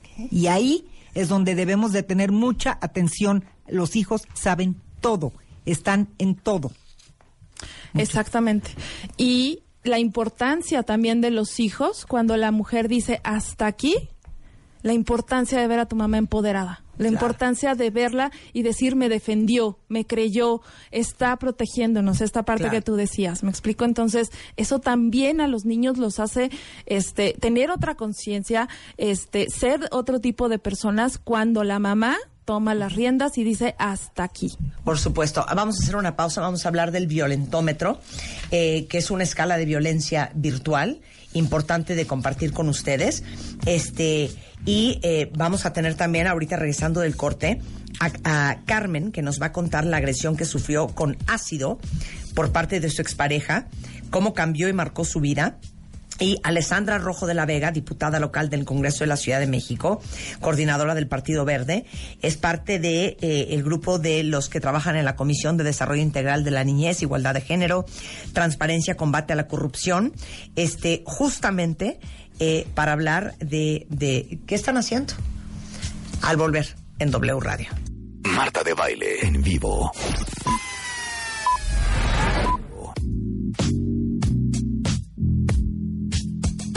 11.37 de la mañana en W Radio. Y hoy, que es el Día Internacional de la Violencia contra la Mujer, y después de las estadísticas que ya todos, todo México y todos nosotros conocemos, es un tema del cual no podíamos dejar de hablar. Y justamente aquí sigue en la mesa Shulmet Graver. Ella es una gran eh, psicóloga clínica, terapeuta familiar de pareja, tiene 30 años de experiencia y me va a acompañar todo el programa. Claro que sí. Eh, porque al final queremos que de, de- de todo lo que escuchen el día de hoy salga un profundo aprendizaje. Eh, y en la mesa tengo a Sandra. Eh, Sandra García Palma, ella es Pérez abogada. Palma. Pérez Palma. ¿Por qué te dije García, Sandra? No. Sandra Pérez Palma es abogada litigante, maestra en Derecho Familiar, es parte del bufete de abogados Kudich Abogados, tiene 11 años de experiencia en materia familiar y nos ha venido a contar eh, cómo sé si yo soy víctima de la violencia de género. Hablamos de los tipos de violencia y algo que ahorita les voy a postear tanto en martadebaile.com, al igual que todo el guion del programa, y en redes sociales, que es el violentómetro. Porque si algo repitió Araceli va- varias veces y hemos comentado con Shula, es justamente la normalización de la violencia. Y si tú vienes de una casa violenta, es básicamente imposible que te brinque un acto de violencia. Sobre todo si no es la típica violencia que es la más visible, la más tangible, que es la violencia física. Pero de ahí en fuera, eh, lo vemos normal, lo vemos parte de la vida, parte de la familia y parte de una relación. Exactamente. Por eso el Instituto Politécnico Nacional creó este violentómetro. Esto es para crear conciencia, para que tú vayas viendo cada uno y vayas situándote en el, pues en el nivel en el que te encuentras. Y, lo voy a, a narrar, ahorita que se los pasen por, por las redes sociales, lo van a ver. Empieza con un color amarillo, que es preventivo. Aquí está mm, las conductas eh, psicológicas o violencia psicológica que se puede que se puede crear y es bromas hirientes, chantajear, mentir, engañar, ignorar, ley del hielo, celar, culpabilizar, descalificar, ridicular- ridiculizar, ofender, humillar en público, intimidar, amenazar, controlar y prohibir. En este segmento cambia ya Esto es lo que vivía Lesbi. Exacto. Todo lo que acaban de escuchar. Fíjate, y no es no es tomado como como un problema, como un acto de violencia, ¿no? Continuamos. Siguiente ya cambia de color, va hacia el rojo y describe las conductas de controlar, prohibir amistades familiares, dinero, lugares, celular, vestimenta, apariencia, actividades, destruir artículos personales, manosear, caricias agresivas, golpear jugando, pellizcar, cachetear y patear. Y todas estas son cosas que dices, ay no, es que mi gordo, olvídate, es que es bien celoso. No, no, no, yo me pongo una falda corta y olvídate, me mata. No es chistoso. Y hasta lo vemos como No como, ay, que- qué, qué halago. sinónimo de amor. ¿Qué halago? De amor. 100%. No, lo que pasa es que él me dice gorda, gorda vieja, o me dice que estoy hecho una vaca, porque la verdad es que pues tiene razón. Yo he subido 10 kilitos en los últimos años y pues él quiere una chiquita más guapa. Y lo vemos normal y lo justificamos. Y como dices, te sientes orgullosa de que te celan. Claro. ¿no? Venga. El siguiente ya se torna un color morado Y eh, señala, encerrar, aislar, amenazar con objetos o animales, amenazar de muerte, forzar una relación sexual, abuso sexual, violar, mutilar, asesinar, que es el más grave. Y fíjense qué interesante. Pasamos de el bloque 1 a lo último que es el asesinato, que es el número 30 en el violentómetro. O sea, no, se- no necesariamente tienes que pasar o vivir toda esta lista de cosas para que te suceda lo último, ¿no? Fíjate. Exacto. Y, y retomando el caso anterior de Lesbi, eh, nos di- bueno, los padres decían que eran seis meses en los que su hija se deterioró. Entonces, este violentómetro yo creo que se ha deverido al full en un muy corto tiempo. Claro. ¿No? En donde claro. no te das cuenta. Y, y algo como abogada que me parece bien importante este subrayar, que acabamos de comentar ahorita en el corte cuentavientes, es que yo creo que en el caso específico, porque este es un tipo de violencia, ahorita vamos a hablar de otro, porque ya llegó Carmen, eh, que, eh, que sufrió un ataque con ácido de su pareja, pero en el caso de eh, Lesbi, Decíamos que era increíble que hasta la procuradora tuvo que salir a pedir una disculpa de lo mal hecha que estuvo la carpeta de investigación, del tiempo que se tardaron en detener al perpetrador, de cuántos meses pasaron hasta que lo sentenciaron, de cómo eso aparecía en el video que estaban en las cámaras de la UNAM desde el día uno y no lo detuvieron hasta dos semanas, hasta dos meses después. Porque no somos expertos en ley, Sandra. Pues mira, no eres experto en ley, pero sí es necesario que te acerques a las instituciones y te acerques a especialistas que se dediquen al tema. Es súper importante que tanto abogados como instituciones conozcan del tema de violencia, conozcan cómo es la dinámica de la violencia. No es fácil, no es para cualquier abogado, un abogado mercantil, fiscali- fiscalista, no va a ver los focos rojos. Al contrario, va a juzgar y va a decir, no, ¿por qué no hiciste? ¿Por qué no pusiste? Pero justamente tu, re- tu recomendación y tu consejo es lo que acabaron haciendo dos meses después. Dos meses después, exactamente, es que irse buscan- a una institución Exacto. en donde ya las personas especialistas ven la carpeta de investigación Y ven todas las tres, i- claro. irregularidades y dicen, a ver, voy a pedir esto, voy a pedir el informe, la cámara, no sé qué, que se revise, no se ha visto. O sea, toda esa parte que como especialistas tenemos y que pues nos cuesta un chico. Bueno, pues... Sí, un buen. Perdón, este, el capacitarnos, el estarnos actualizando para estar atendiendo a este tipo de clientes y que en un 2x3 puedes verlo y que en un 2x3, o sea, no, no, no tendría que haber pasado tanto tiempo para que judicializar este caso, ¿no? Claro. Porque el desgaste emocional es terrible cuando pasan dos años y tú estás buscando justicia para una hija. No, por supuesto, por supuesto. A ver la pregunta que te voy a hacer. Si un asesinato no es lo que te sucedió, pero vives en un hogar violento, vives con un hombre que te tiene amedrentada, vives este eh, con una pareja súper violenta, eh, seas soltera o tengas hijos, ¿qué puedes hacer legalmente? Dime la neta. Porque la razón por la cual mucha gente, y ahorita voy contigo, Alessandra Rojo de la Vega, eh, porque mucha gente no denuncia, porque sientes que hay una impunidad tremenda, porque hay una falta increíble de credibilidad de los ministerios públicos. Por eso Claudia Sheinbaum acaba de anunciar 166 abogadas en la Ciudad de México en ministerios públicos, pe- pensando que si es mujer va a ser mucho más sensible eh, eh, en el caso de un crimen violento. Pero neta, ¿qué haces, hija? Primero es tener la conciencia de qué nivel estás. Segundo, como lo comentábamos, ya no te juzgues. Porque al no juzgarte ya puedes tomar acciones. Entonces, la siguiente acción cuando dices, bueno, ya estoy en el nivel rojo del violentómetro. Este, ya no me voy a juzgar, ¿qué puedo hacer? Y entonces es cuando te empiezas a acercar tanto a terapeutas, psicólogos, psiquiatras, lo que sea necesario en ese momento, que también conozcan del tema de violencia familiar y te acercas también con un abogado. Abogado o instituciones, lo que sea, ¿no? Porque también hay instituciones que de manera gratuita dan esta asesoría y te dan un, un apoyo integral, social, psicológico, legal.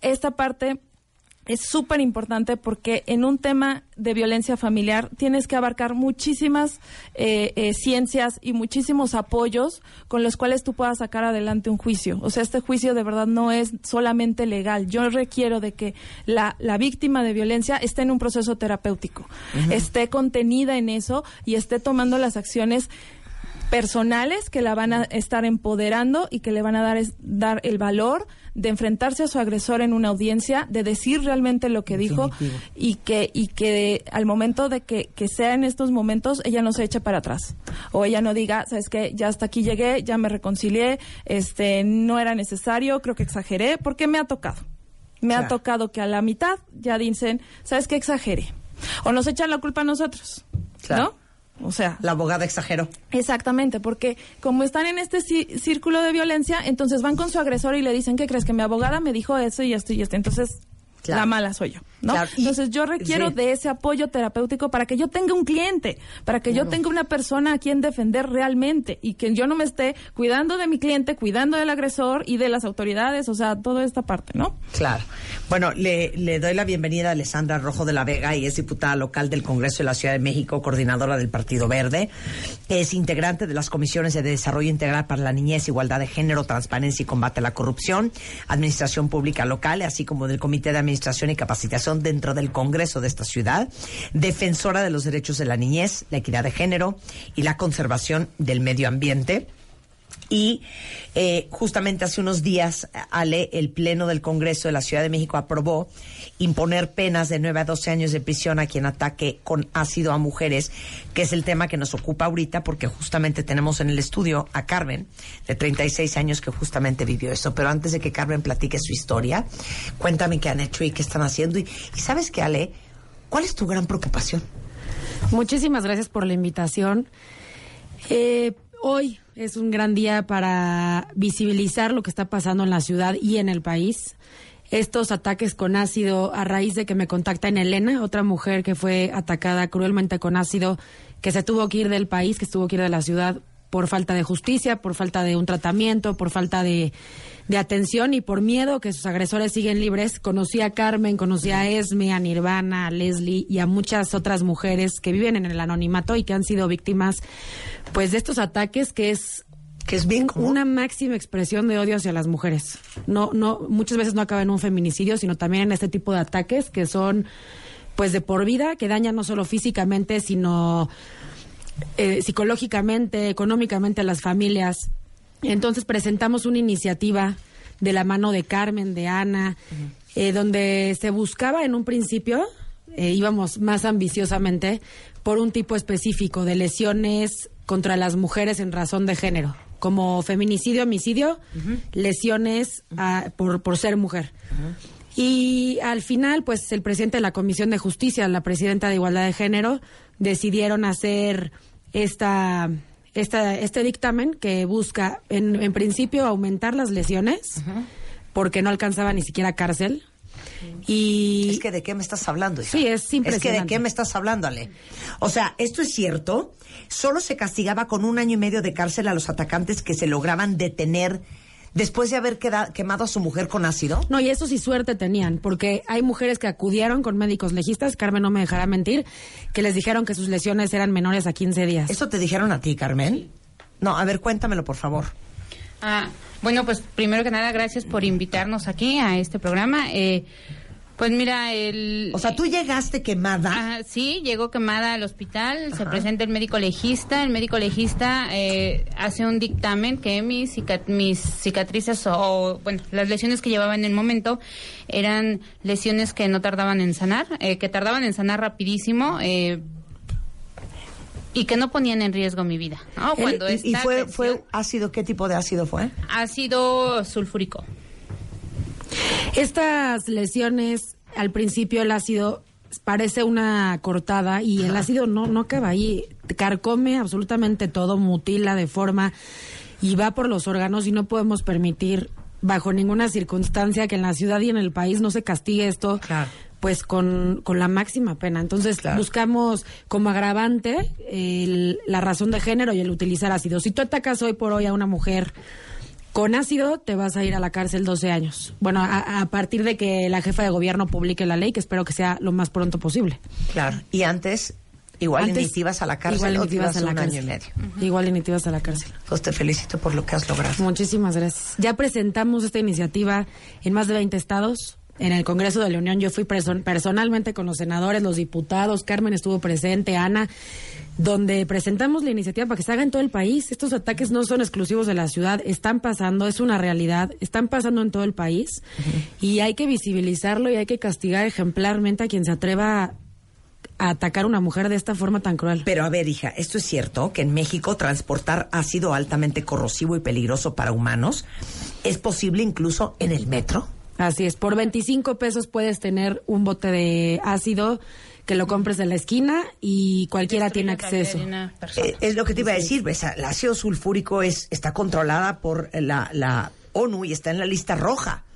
Y en México su regulación es mínima. Así es, por eso también presenté un punto de acuerdo para exhortar al Congreso de la Unión, porque es un tema exclusivamente federal, y que regulen la venta del ácido para prevenir este tipo de ataques, porque eh, lo, lo que es una realidad es que está sucediendo. Sea una, sean dos, sean diez, quince mujeres, está sucediendo en nuestro país.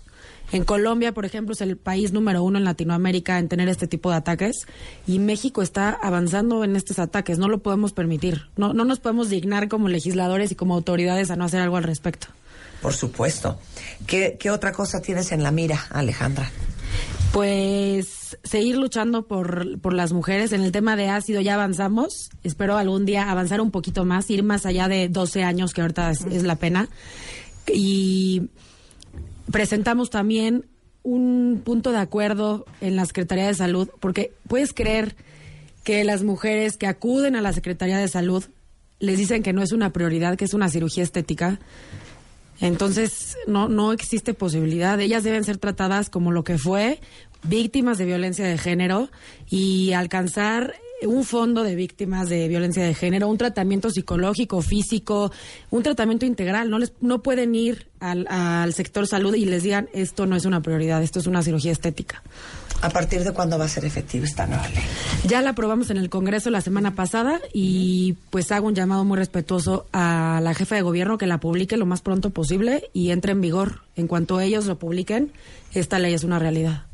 Alessandra, muchísimas gracias por estar ahí y compartirnos lo que has hecho en el, este, en este país para proteger a las mujeres. No, gracias a ti. Me gustaría rapidísimo agregar que me sigan en redes sociales porque hay un módulo móvil en todas las alcaldías de la ciudad donde tenemos asesoría legal, asesoría psicológica, acompañamiento en las denuncias de gente profesional.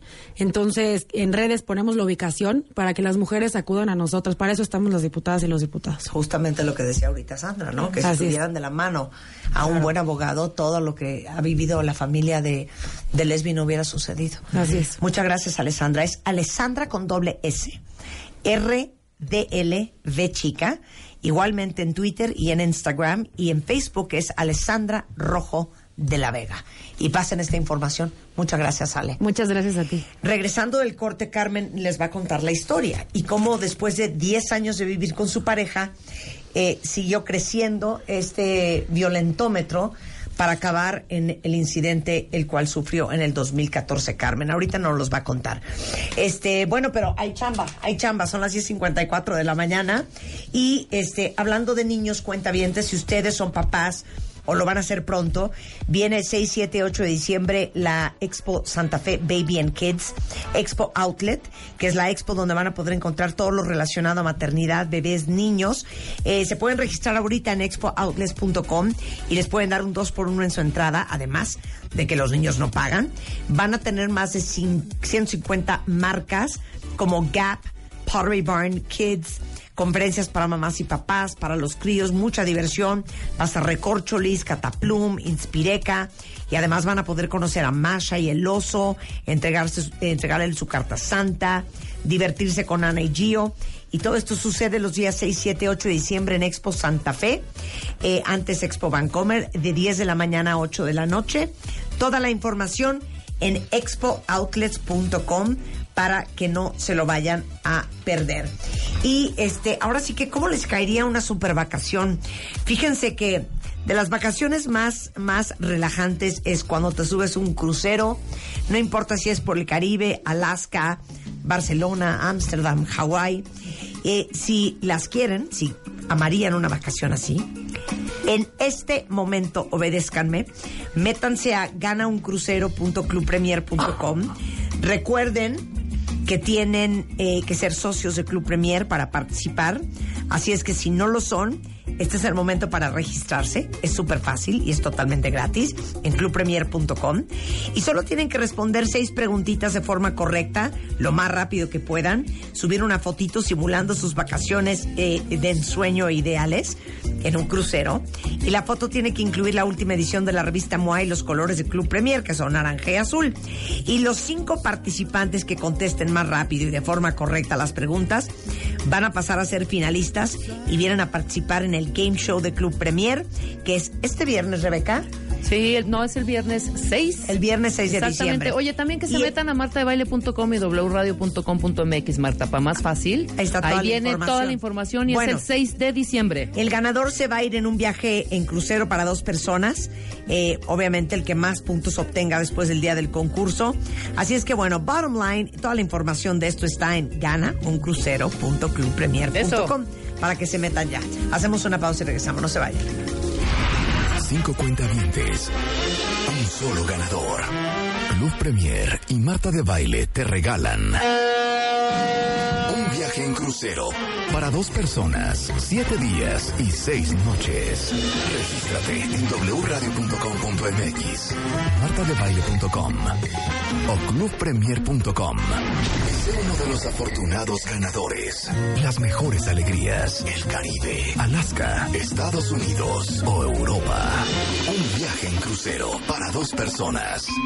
Siete días y seis noches. Solo con Marta de Baile, Club Premier y W Radio.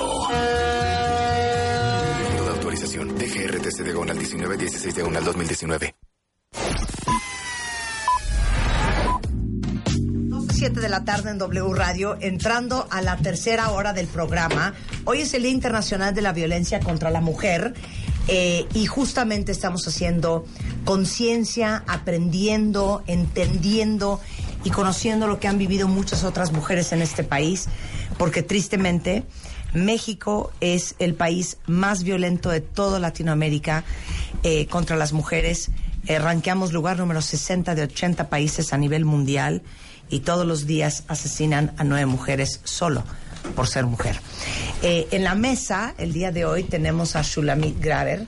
Yo digo Graver. Pero ¿Sí? siento que es, sí es Graver. Claro que es no sé por qué sentí que era Graver. No. Pero Shulamit es psicóloga, eh, clínica, terapeuta, especialista en familia, en pareja, tiene más de 30 años de experiencia, con eh, vivencias este, personales también atroces, que ya después platicaremos de ellas. Está Sandra Pérez Palma, abogada litigante, maestra en Derecho Familiar, parte de Kudish Abogados.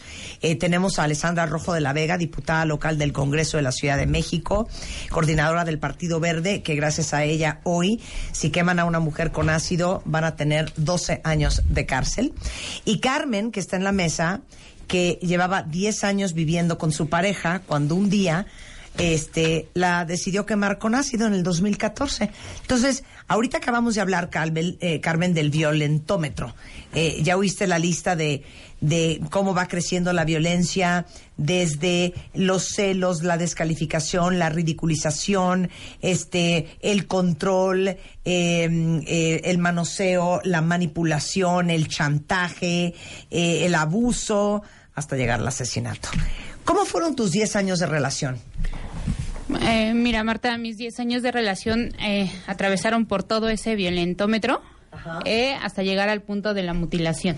O sea, cuando empezaban, eran un, gran novio, me imagino. Sí, eh, era el novio que, pues que la, que cualquier mujer eh, desea, ¿no? Era un, un hombre amoroso, 17 años mayor que yo, un hombre amoroso eh, que me consentía, me daba las cosas que yo le, le pedía. Eh, desde el primer día que yo me fui a vivir con él, inició la violencia. ¿Cómo inició? Porque empezó, empezaron los celos, eh, celos eh, que yo creía que eran celos por amor, celos porque eh, me quería, para que no me, no me robaran de él, porque él era mayor y cosas así. Ah, día con día fueron avanzando las agresiones, después empezaron a hacer humillaciones, me empezaba a decir que yo ya estaba gorda, que ya nadie me, que- me iba a querer así, que me tenía que poner a dieta, que olía a clarasol porque pues, tenía que hacer la limpieza de la casa, eh, cosas así, ¿no? Entonces eran, eh, eh, empezamos primero agresiones pequeñas y fue subiendo poco a poco hasta llegar a moretones en los brazos, eh, insultos ya más, más fuertes, a decirme que yo no le servía como mujer, eh, cosas de ese tipo. Eh, la agresión más fuerte que tuvimos fue en una ocasión que me dio cuatro piquetes. La primera vez que yo intenté separarme de él, la primera vez que yo decido dejarlo, Ajá.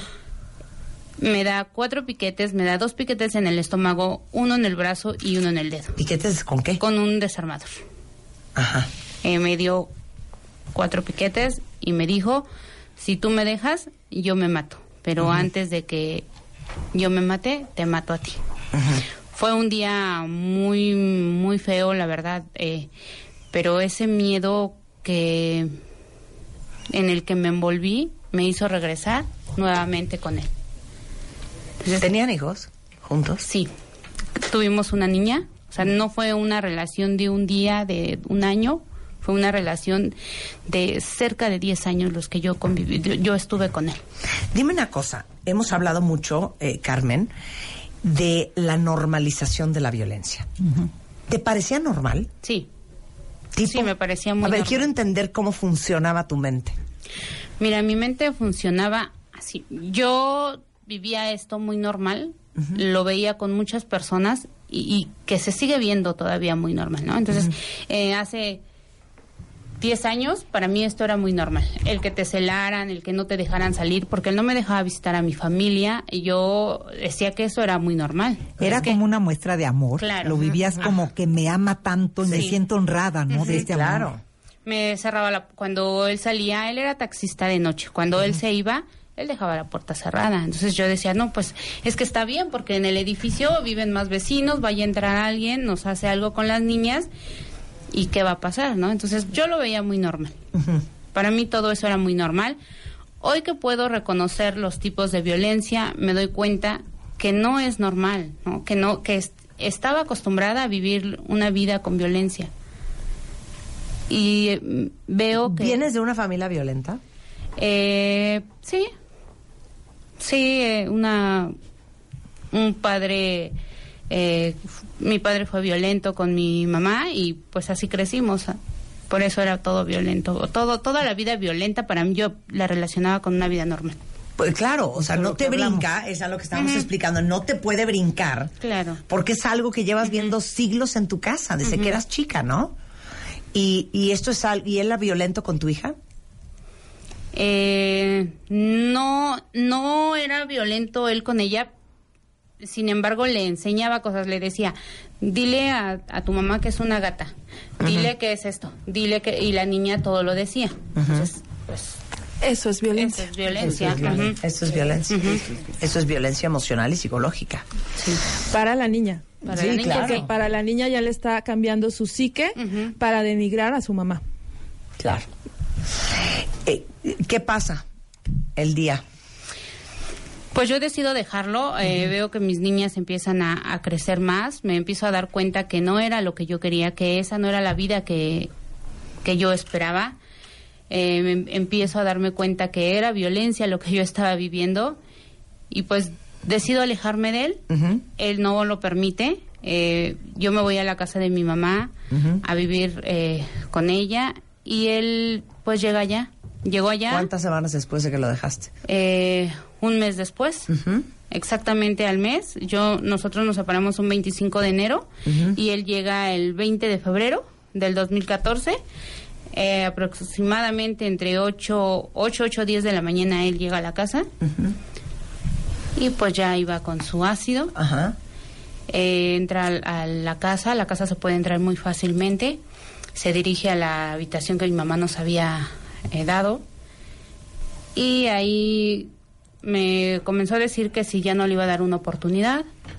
Eh, le dije que... Pero que entra y obviamente estás temblando de pavor. Sí, eh, sí, porque ya me había amenazado antes. O sea, fue, fueron amenazas tras amenazas que... Pero sin embargo todavía jamás imaginé que llegara esta agresión. Sí. Nunca, nunca, nunca. Entonces te dice que si no le vas a dar una otra, otra una segunda oportunidad. ¿Y luego? Le dije que no. Y me dice que si no voy a estar con él, pues entonces jamás voy a volver a estar con nadie. Él llevaba una chamarra muy grande, se da la vuelta y imaginándome que él ya se iba, doy el paso atrás con él y se voltea y me avienta el ácido.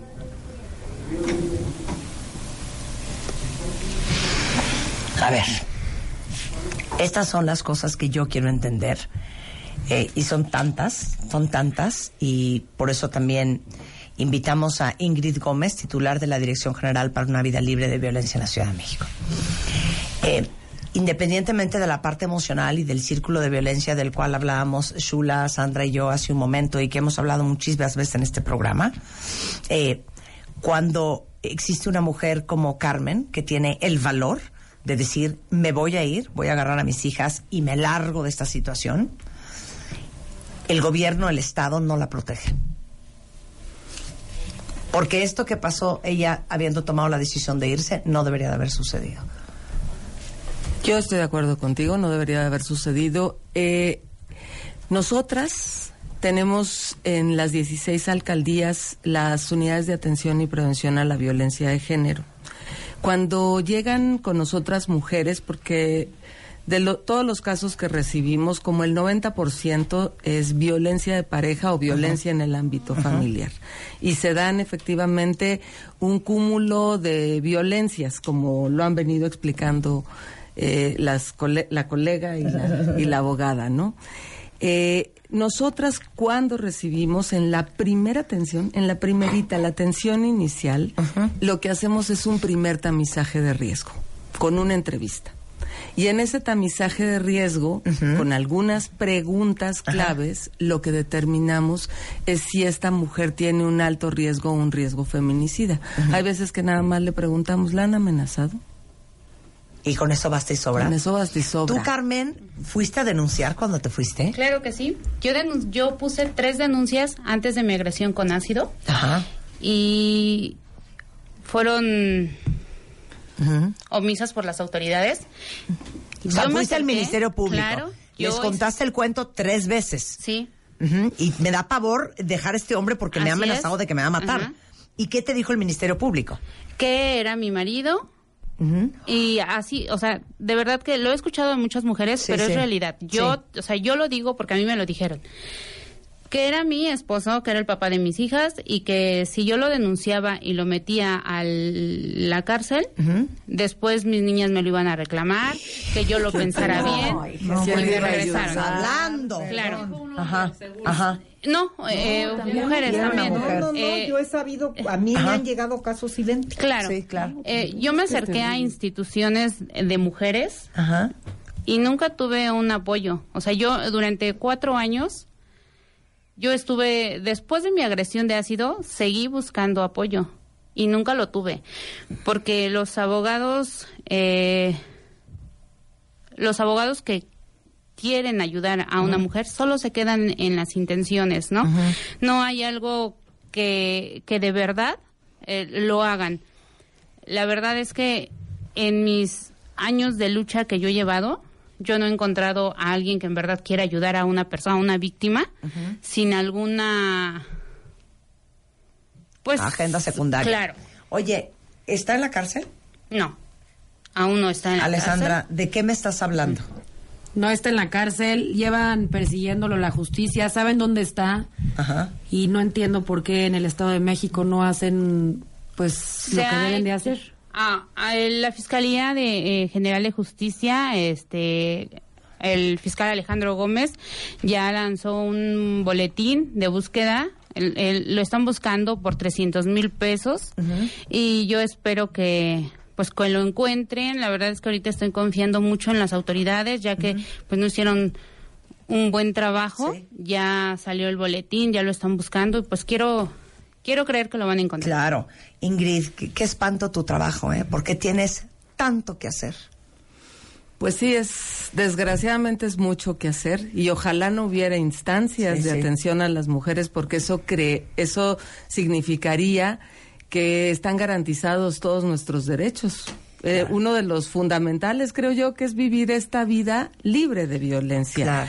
Eh, efectivamente, el caso que te acaban de relatar no es ajeno a muchos Claro. de los que de los que hemos conocido y por eso yo sé que vino la jefa de gobierno desde el día uno de su administración dijo quiero un cuerpo de mujeres abogadas. No, bueno, ahí están las en 116 abogadas. Son 166, Ah, en las 166. 71 desconcentradas, en las seis especializadas de delitos sexuales y en procesos de, la, de lo familiar y adultos mayores, porque hay una también una creciente violencia a mujeres adultas mayores. No es un error, Marta, mi trabajo es puede ser muy complicado, pero eh, pues tenemos una una gran vocación y estamos aquí justamente para atender, prevenir, sancionar ¿De, de y qué se erradicar. encargan ustedes eh, en, el, ah, en la Dirección General para una Vida Libre de Violencia? Bueno, te decía que tenemos las unidades de atención a la violencia de género. ¿Nuevas? Eh, en realidad sí son nuevas porque existían las unidades del, del entonces Instituto de las Mujeres de la Ciudad de México y las unidades de atención a la violencia familiar. Eh, generamos una sola red de unidades territoriales de atención a la violencia de género.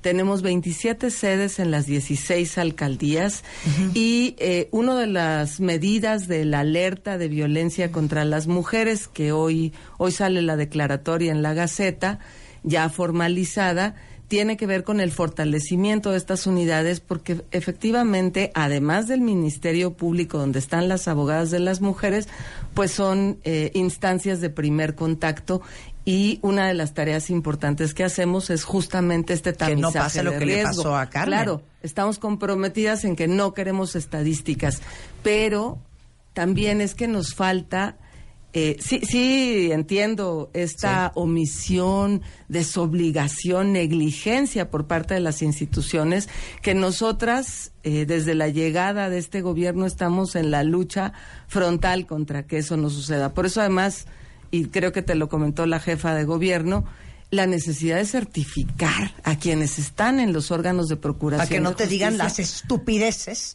que te dijeron a ti, Carmen. Así es, para ¿No? que entiendan, además se pongan esos lentes de género y entiendan que el mundo se ve diferente. Claro. ¿No? Oigan, si de algo puede servir este programa, porque eh, al final está muy interesante y es muy relevante que hablemos del nivel de violencia contra las mujeres en México, eh, que hablemos de la normalización, que hablemos del machismo invisible, que hablemos de la impunidad. Pero si con algo yo quiero que se queden, es con recursos, es con herramientas. Le pedimos a Sandra que hiciera el plan de acción. ¿Cuál es el plan de acción de una mujer para liberarse de la situación y no acabar pagando la consecuencia de su decisión que bastantes pantalones le tomaron? Como Carmen. Entonces, yo quiero pensar que hay muchas de ustedes que a raíz de este programa les están cayendo el 20, Shula, Claro, claro. de que ustedes no pueden vivir, seguir viviendo en esa circunstancia. Definitivo. Pero que sepan cómo le haces para salir de esa circunstancia y no morir en el intento. Sandra. Bueno, pues como lo habíamos comentado, este es primero tener la conciencia, no juzgarse y acercarse con un abogado. No es lo mismo llegar al MP sola que llegar con un abogado, porque un abogado ya va a saber qué medidas de protección va a solicitar en ese momento, que sí, que no, qué va a promover si no se las este si las dictan, etcétera, etcétera, etcétera. Entonces, por favor, asistan con un abogado. Obviamente, sí, es la denuncia, es No, la demanda. paréntesis. Hago un llamado a todos los abogados de este país que son expertos en el tema familiar, que de verdad, aparte de tener que generar cantidades industriales de dinero al mes en sus bufetes, usen parte de su tiempo para trabajar pro bono para la cantidad de mujeres que necesitan su ayuda, Sandra. Por supuesto, mira, yo soy parte de la Barra Mexicana Colegio de Abogados. La barra tiene una fundación y en esa fundación se reciben este tipo de casos. ¿Cómo donde se llama? Y lo vamos a poner ahorita en Twitter y pásenlo todo mundo a, a- a la mujer que ustedes creen que lo pueda necesitar. Es la fundación de la Barra Mexicana Colegio de Abogados. ¿Así es? Así es. Ok, ahorita pongo los datos, ya los está buscando Giovanni. Ok. Busquen un abogado. Segundo. Segundo, como comentaba, pues es la denuncia y una demanda en caso de que sea familiar. ¿Cómo prepararse para eso? Se requiere para que se para que se dé la, la violencia para poderla acreditar ante un juez es narrar de manera explícita los actos de violencia tal como fueron tiempo modo y lugar es muy necesario Sin pena, sin vergüenza, sin, Sin- remordimiento. sin juicio Sin juicio. ¿ok? Todo, todo, todo, todo. Que eso es va a ser parte de la de la demanda, de la denuncia y también va a ser parte del crecimiento que esta persona vaya a tener, como lo comentaban cuando leen y ven lo que vivieron es cuando se dan cuenta que tienen que salir de ahí corriendo, ¿no? Este, es necesario eh, también acreditar el daño sufrido por esta violencia. Para eso se requiere evaluaciones psicológicas, psiquiátricas. Para ello también hay instituciones que lo hacen de manera gratuita y que sirven mucho al momento de presentar una demanda o una denuncia. Decir, aquí ya está mi valoración, soy, eh, eh, tengo indicadores de haber sufrido violencia, esto es el daño y entonces ya vamos, eh, a, pues preparando el escenario para ya este, tener eh, actuaciones favorables judiciales. ¿Esto qué es? Las medidas de protección. Tanto un juez como un MP, ambas instancias están facultadas para dictar las medidas de, protecto- de protección emergentes, ¿Y cuáles son urgentes. esas? ¿Cuáles son esas? Mira, puede ir... Porque Carmen se fue a casa de su mamá, porque me imagino, Carmen, que no tenías en la bolsa 50 mil pesos para ir a rentar un departamento eh, que tu ex no conociera, irte sola con tus hijas y que no te pudiera encontrar.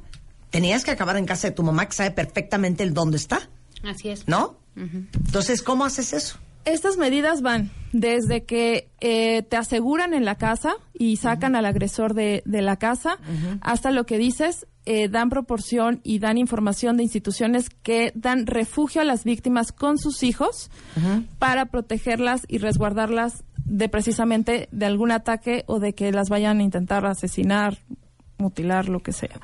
Entonces, estas medidas, como te comentaba, pues son diversas. Eh, aseguramiento de bienes, aseguramiento de que la víctima cuente con un teléfono especial, que en el momento en que lo activa ya están avisadas las patrullas e incluso están eh, pues merodeando el lugar donde está la víctima. eh, diversas eh, pues, herramientas que le pueden dar a la víctima cierta seguridad para que su agresor no se acerque a 500, un kilómetro de distancia, de dónde vive, de dónde trabaja, de dónde están sus menores hijos este, estudiando. Y yo creo que parte también de la razón por la cual uno no hace todo eso, independientemente de la responsabilidad que tiene el gobierno, Carmen, tú dime si estoy correcta, es por algo que dijiste ahorita.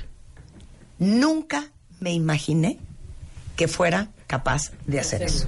Entonces, si nunca te imaginas que es capaz de hacer eso, lo ves parado en la puerta de casa de tu mamá y no se te ocurre empezar a pegarle a la radio, salir corriendo o hablarle a 911 o a la policía.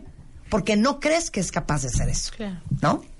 Y porque se acerca a pedir una oportunidad. y, y parte, Claro. parte del instinto de sobrevivencia del ser humano es siempre volver a creer.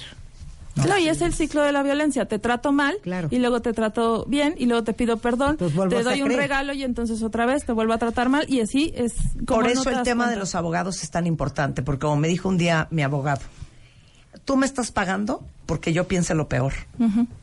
Por eso necesitas un abogado, porque él sí se va a imaginar lo peor que te puede suceder, aunque a ti parezca que es inconcebible que ese hombre sea capaz de hacerte eso, ¿no? Exactamente. Y en un momento de crisis, cuando la víctima va y denuncia, nada más va a denunciar ese acto.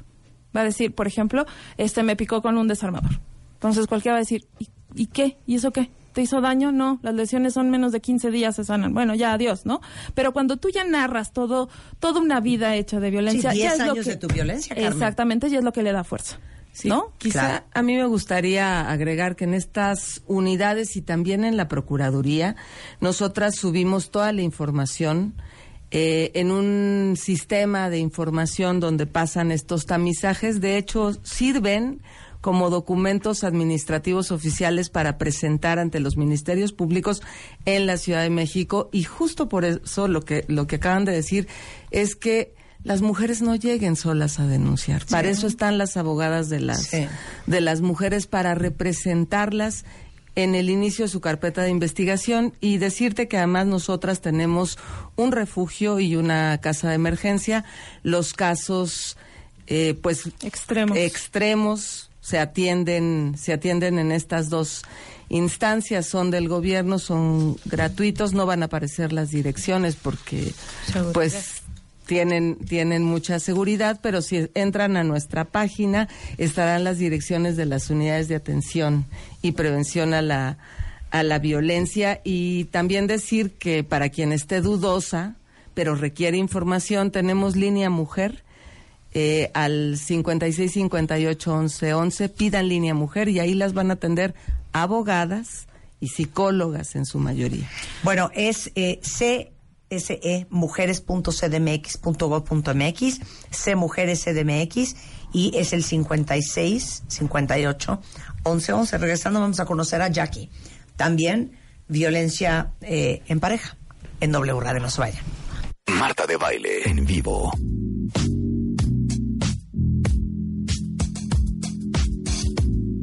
12.38 de la tarde en, W Radio y tenemos un tercer testimonio que valientemente vino a estos micrófonos de violencia en pareja.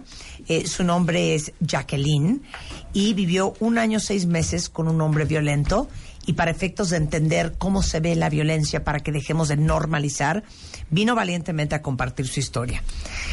¿Qué viviste, Jackie?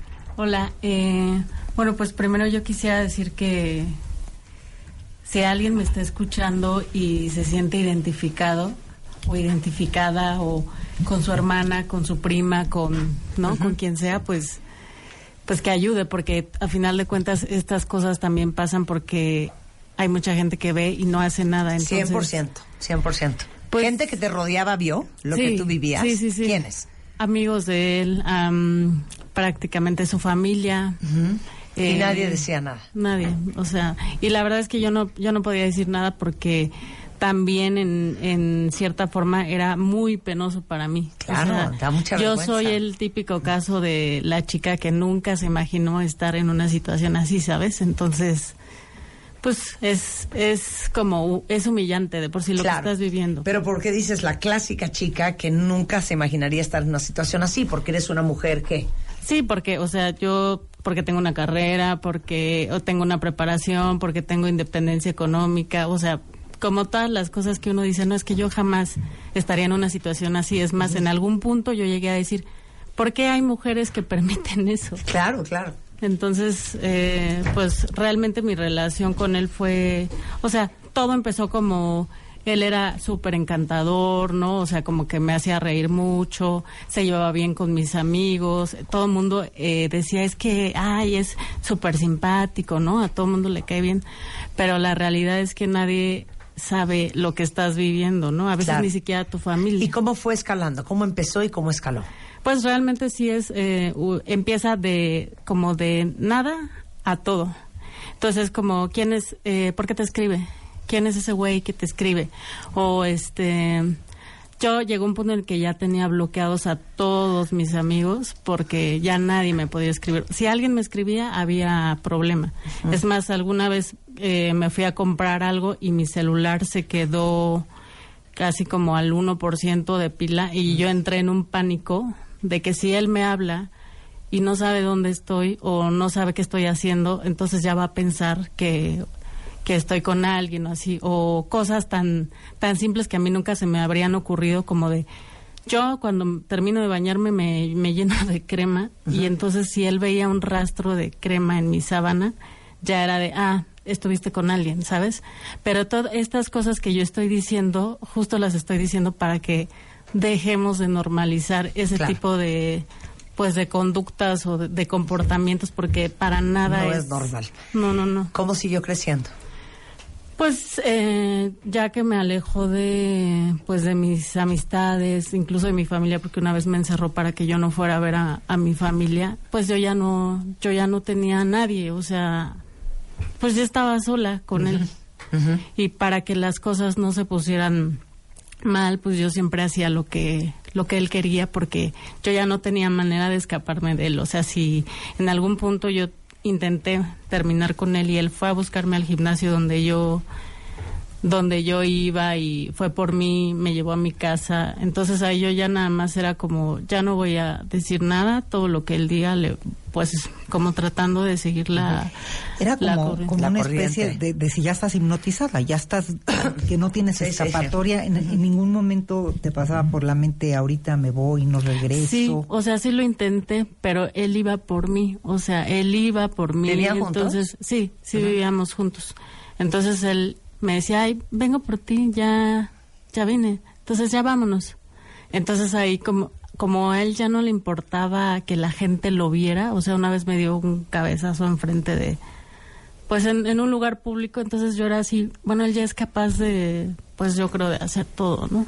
Y además vas sintiendo que lo que hagas no Ya tienes es- escapatoria, ya no se es- llama o sea, es- es- indefensión Es la, aprendida. es la sensación de que hagas lo que hagas no tienes, estás atrapada, ¿cierto? Sí, no tienes exacto. nada. Entonces ya. ¿Cuál fue la cúspide de la situación? Pues la última vez fue cuando eh, estábamos en mi departamento y de la nada, o sea, él ya se ponía como, pues no sé, yo creo que ya era como, como un odio, ¿no? Hacia, hacia mí de, de muchas cosas de, pero de él, ¿sabes? De Sí, cosas sí. que él había vi- vivido, no sé. Entonces me empezó a reclamar cosas, me agarró eh, de las piernas por la cama y me arrastró por todo el departamento. Em, pues hasta que prácticamente ella me estaba matando, ¿no? O sea, ¿Y cómo te fuiste? Tenía tenía una roomie, entonces ella me, me ayudó. ¿Hace cuánto fue esto, nena? Hace como un año, ocho meses. ¿Qué quieres que sepan todas las mujeres que están en relaciones eh, destructivas? que ningún nivel de violencia es es permitido, ¿sabes? Nada, nada, ni siquiera, ay, es que me, me cela porque es, es mi novio o este, ay, fue un jalón nada más, o sea, no, de verdad, o sea, yo quiero que la, quien sea que me esté escuchando, yo podría ser la hermana, la mamá, la hija, la prima, ¿sabes? Entonces, de verdad, pongan mucha atención, abran los ojos a cualquier cosa que esté pasando, porque uno nunca sabe, de, o sea, de lo más mínimo puede convertirse en, en lo peor Claro. en este tipo de, de- de casos. Pues te felicitamos que seas tan valiente y que te hayas ido. De verdad, Jackie, que estés bien, sana y salva. ¿Tienes miedo? Sí. ¿Por qué? Pues ¿Denunciaste? hice una denuncia, respaldé una denuncia pública y sí tengo miedo, o sea, este no es mi nombre real, entonces tengo miedo de que él me vaya a hacer algo, de que su familia quiera hacer algo, ¿no? Entonces, la verdad es que yo no tengo paz ahorita, en este momento. No, no, no tengo paz mental. ¿Qué puede hacer Ingrid? Sandra. Bueno, eh, Jackie no está sola. Le quiero decir que si hoy mismo, si quiere, podrá acudir a las instalaciones de la Secretaría de las Mujeres para que tenga este espacio de reflexión y veamos si quiere hacer una denuncia eh, de tipo jurídico, si no, y, los, y, digamos las salidas que le ofrecemos a través de todos nuestros nuestros servicios, ¿no? La vamos a estar acompañando, como acompañamos a las víctimas. Pero eso no es motivo de cárcel. Es que No, pero ¿no? se pueden me- solicitar medidas de Así es, protección. se pueden solicitar Donde el agresor no se puede acercar, donde ella va a tener El que un no se auxilio pueda acercar no significa que no lo vaya a hacer. No, pero ella le va a dar una cierta seguridad. De Claro. decir, por lo menos aquí en este espacio, no, No, realmente te va a dar no, paz. porque, o sea, por ejemplo, si yo hago una, eso ya lo estuve analizando, y si yo hago una denuncia, él va a saber dónde estoy, o sea, él sabe que... Ajá, claro. Entonces, ¿Dónde vives? ¿Dónde sí, o sea, circulas? entonces ¿Dónde no, trabajas? O sea, es una, es, la verdad es una lástima que tenga que llegarse a los extremos para que se hagan cosas. O sea, si uno realmente se sintiera segura de que vas a hacer una denuncia y vas a estar 100%, segura, hija. yo estoy, o sea, la haría. Claro, eso no quita, Sandra, y vamos a ser bien realistas. Yo porque me la vivo viendo películas gringas, en donde la mujer puso un restraining order y el hombre eh, salió afuera del trabajo y la malmató. Punto y se acabó. Entonces, ese es el problema. Tenemos una mujer aquí que no ha hecho más porque el gobierno no la puede proteger. Esa es la verdad, Ingrid y Sandra.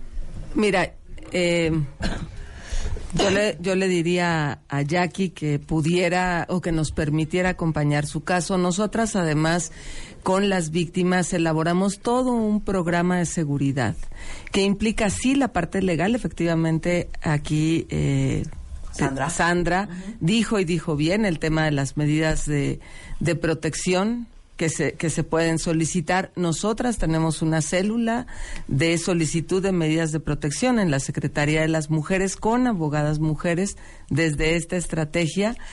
Eh, y bueno, también contamos con otras, con otras estrategias. Si el riesgo es alto, ella podrás estar eh, en una casa de emergencia o en un refugio con lo que eso con lo que eso implique. Y además tenemos otro ot- otra estrategia que va acompañada que tiene que ver con un seguro para el fortalecimiento de la autonomía de las mujeres porque cuando se van a un refugio pues dejan sus trabajos tienen tienen que estar eh, ahí y entonces bueno les damos un les damos un apoyo que les permita eso es un apoyo no es un sueldo que les permita eh, pues seguir sus procesos Pero jurídicos. fíjate, fíjate qué fuerte lo que te voy a decir y sé que ahorita no me lo pueden contestar ni tú, ni Sandra, ni nadie que se siente en esta mesa. Pero dime cómo te sientes con lo que voy a decir, Jackie. Qué tristeza que una mujer como Jackie no solamente tenga que pagar las consecuencias del abuso, sino que tenga que darle vuelta a su vida entera, irse a vivir en un albergue, cosa que no puede hacer por el resto de su vida, alterar todo su futuro, todos sus planes, toda su vida, por salvar su vida. Debería de ser al revés. No tolerance policy. O sea, debería de ser una política de no tolerancia. Porque si a mí me firmas, Ingrid, y porque tú estás enfrente, no porque sea tu culpa, pero si el gobierno nos firmara que si yo denuncio este hombre después de lo que de lo que he vivido y de lo que es capaz de hacer que todavía no ha hecho, se va a ir a la cárcel, todas nos atreveríamos a hacerlo. Pero la garantía que tiene hoy esta mujer para ir a armar un merequeteque y a lo mejor él lo acaban metiendo a la cárcel seis meses y con suerte te va. Pero ¿y toda su familia? Porque no le tenemos miedo al gobierno. No se lo tenemos. Porque sabemos que las probabilidades de que nos pase algo son mínimas. Entonces yo te diría, hija, cuídate tú sola, porque nadie te va a cuidar. Y se lo digo a todas las mujeres. En el momento en que ustedes vean la alerta número uno, salgan corriendo de esa relación. Porque les digo una cosa, después de que lo vivieron y después de que entren en esa zona de riesgo, no creo que nunca puedan volver a salir. Por lo menos no en el futuro cercano. Es la neta. Es la neta. Pero además que se acerquen eh, a servicios especializados. Eso es importante. Y mira. Pues para que los terapeen, hija. El tema de la violencia es un tema que nos toca a todos. Porque 100%. efectivamente hay testigos que no hicieron, a lo mejor no protegieron. Ella.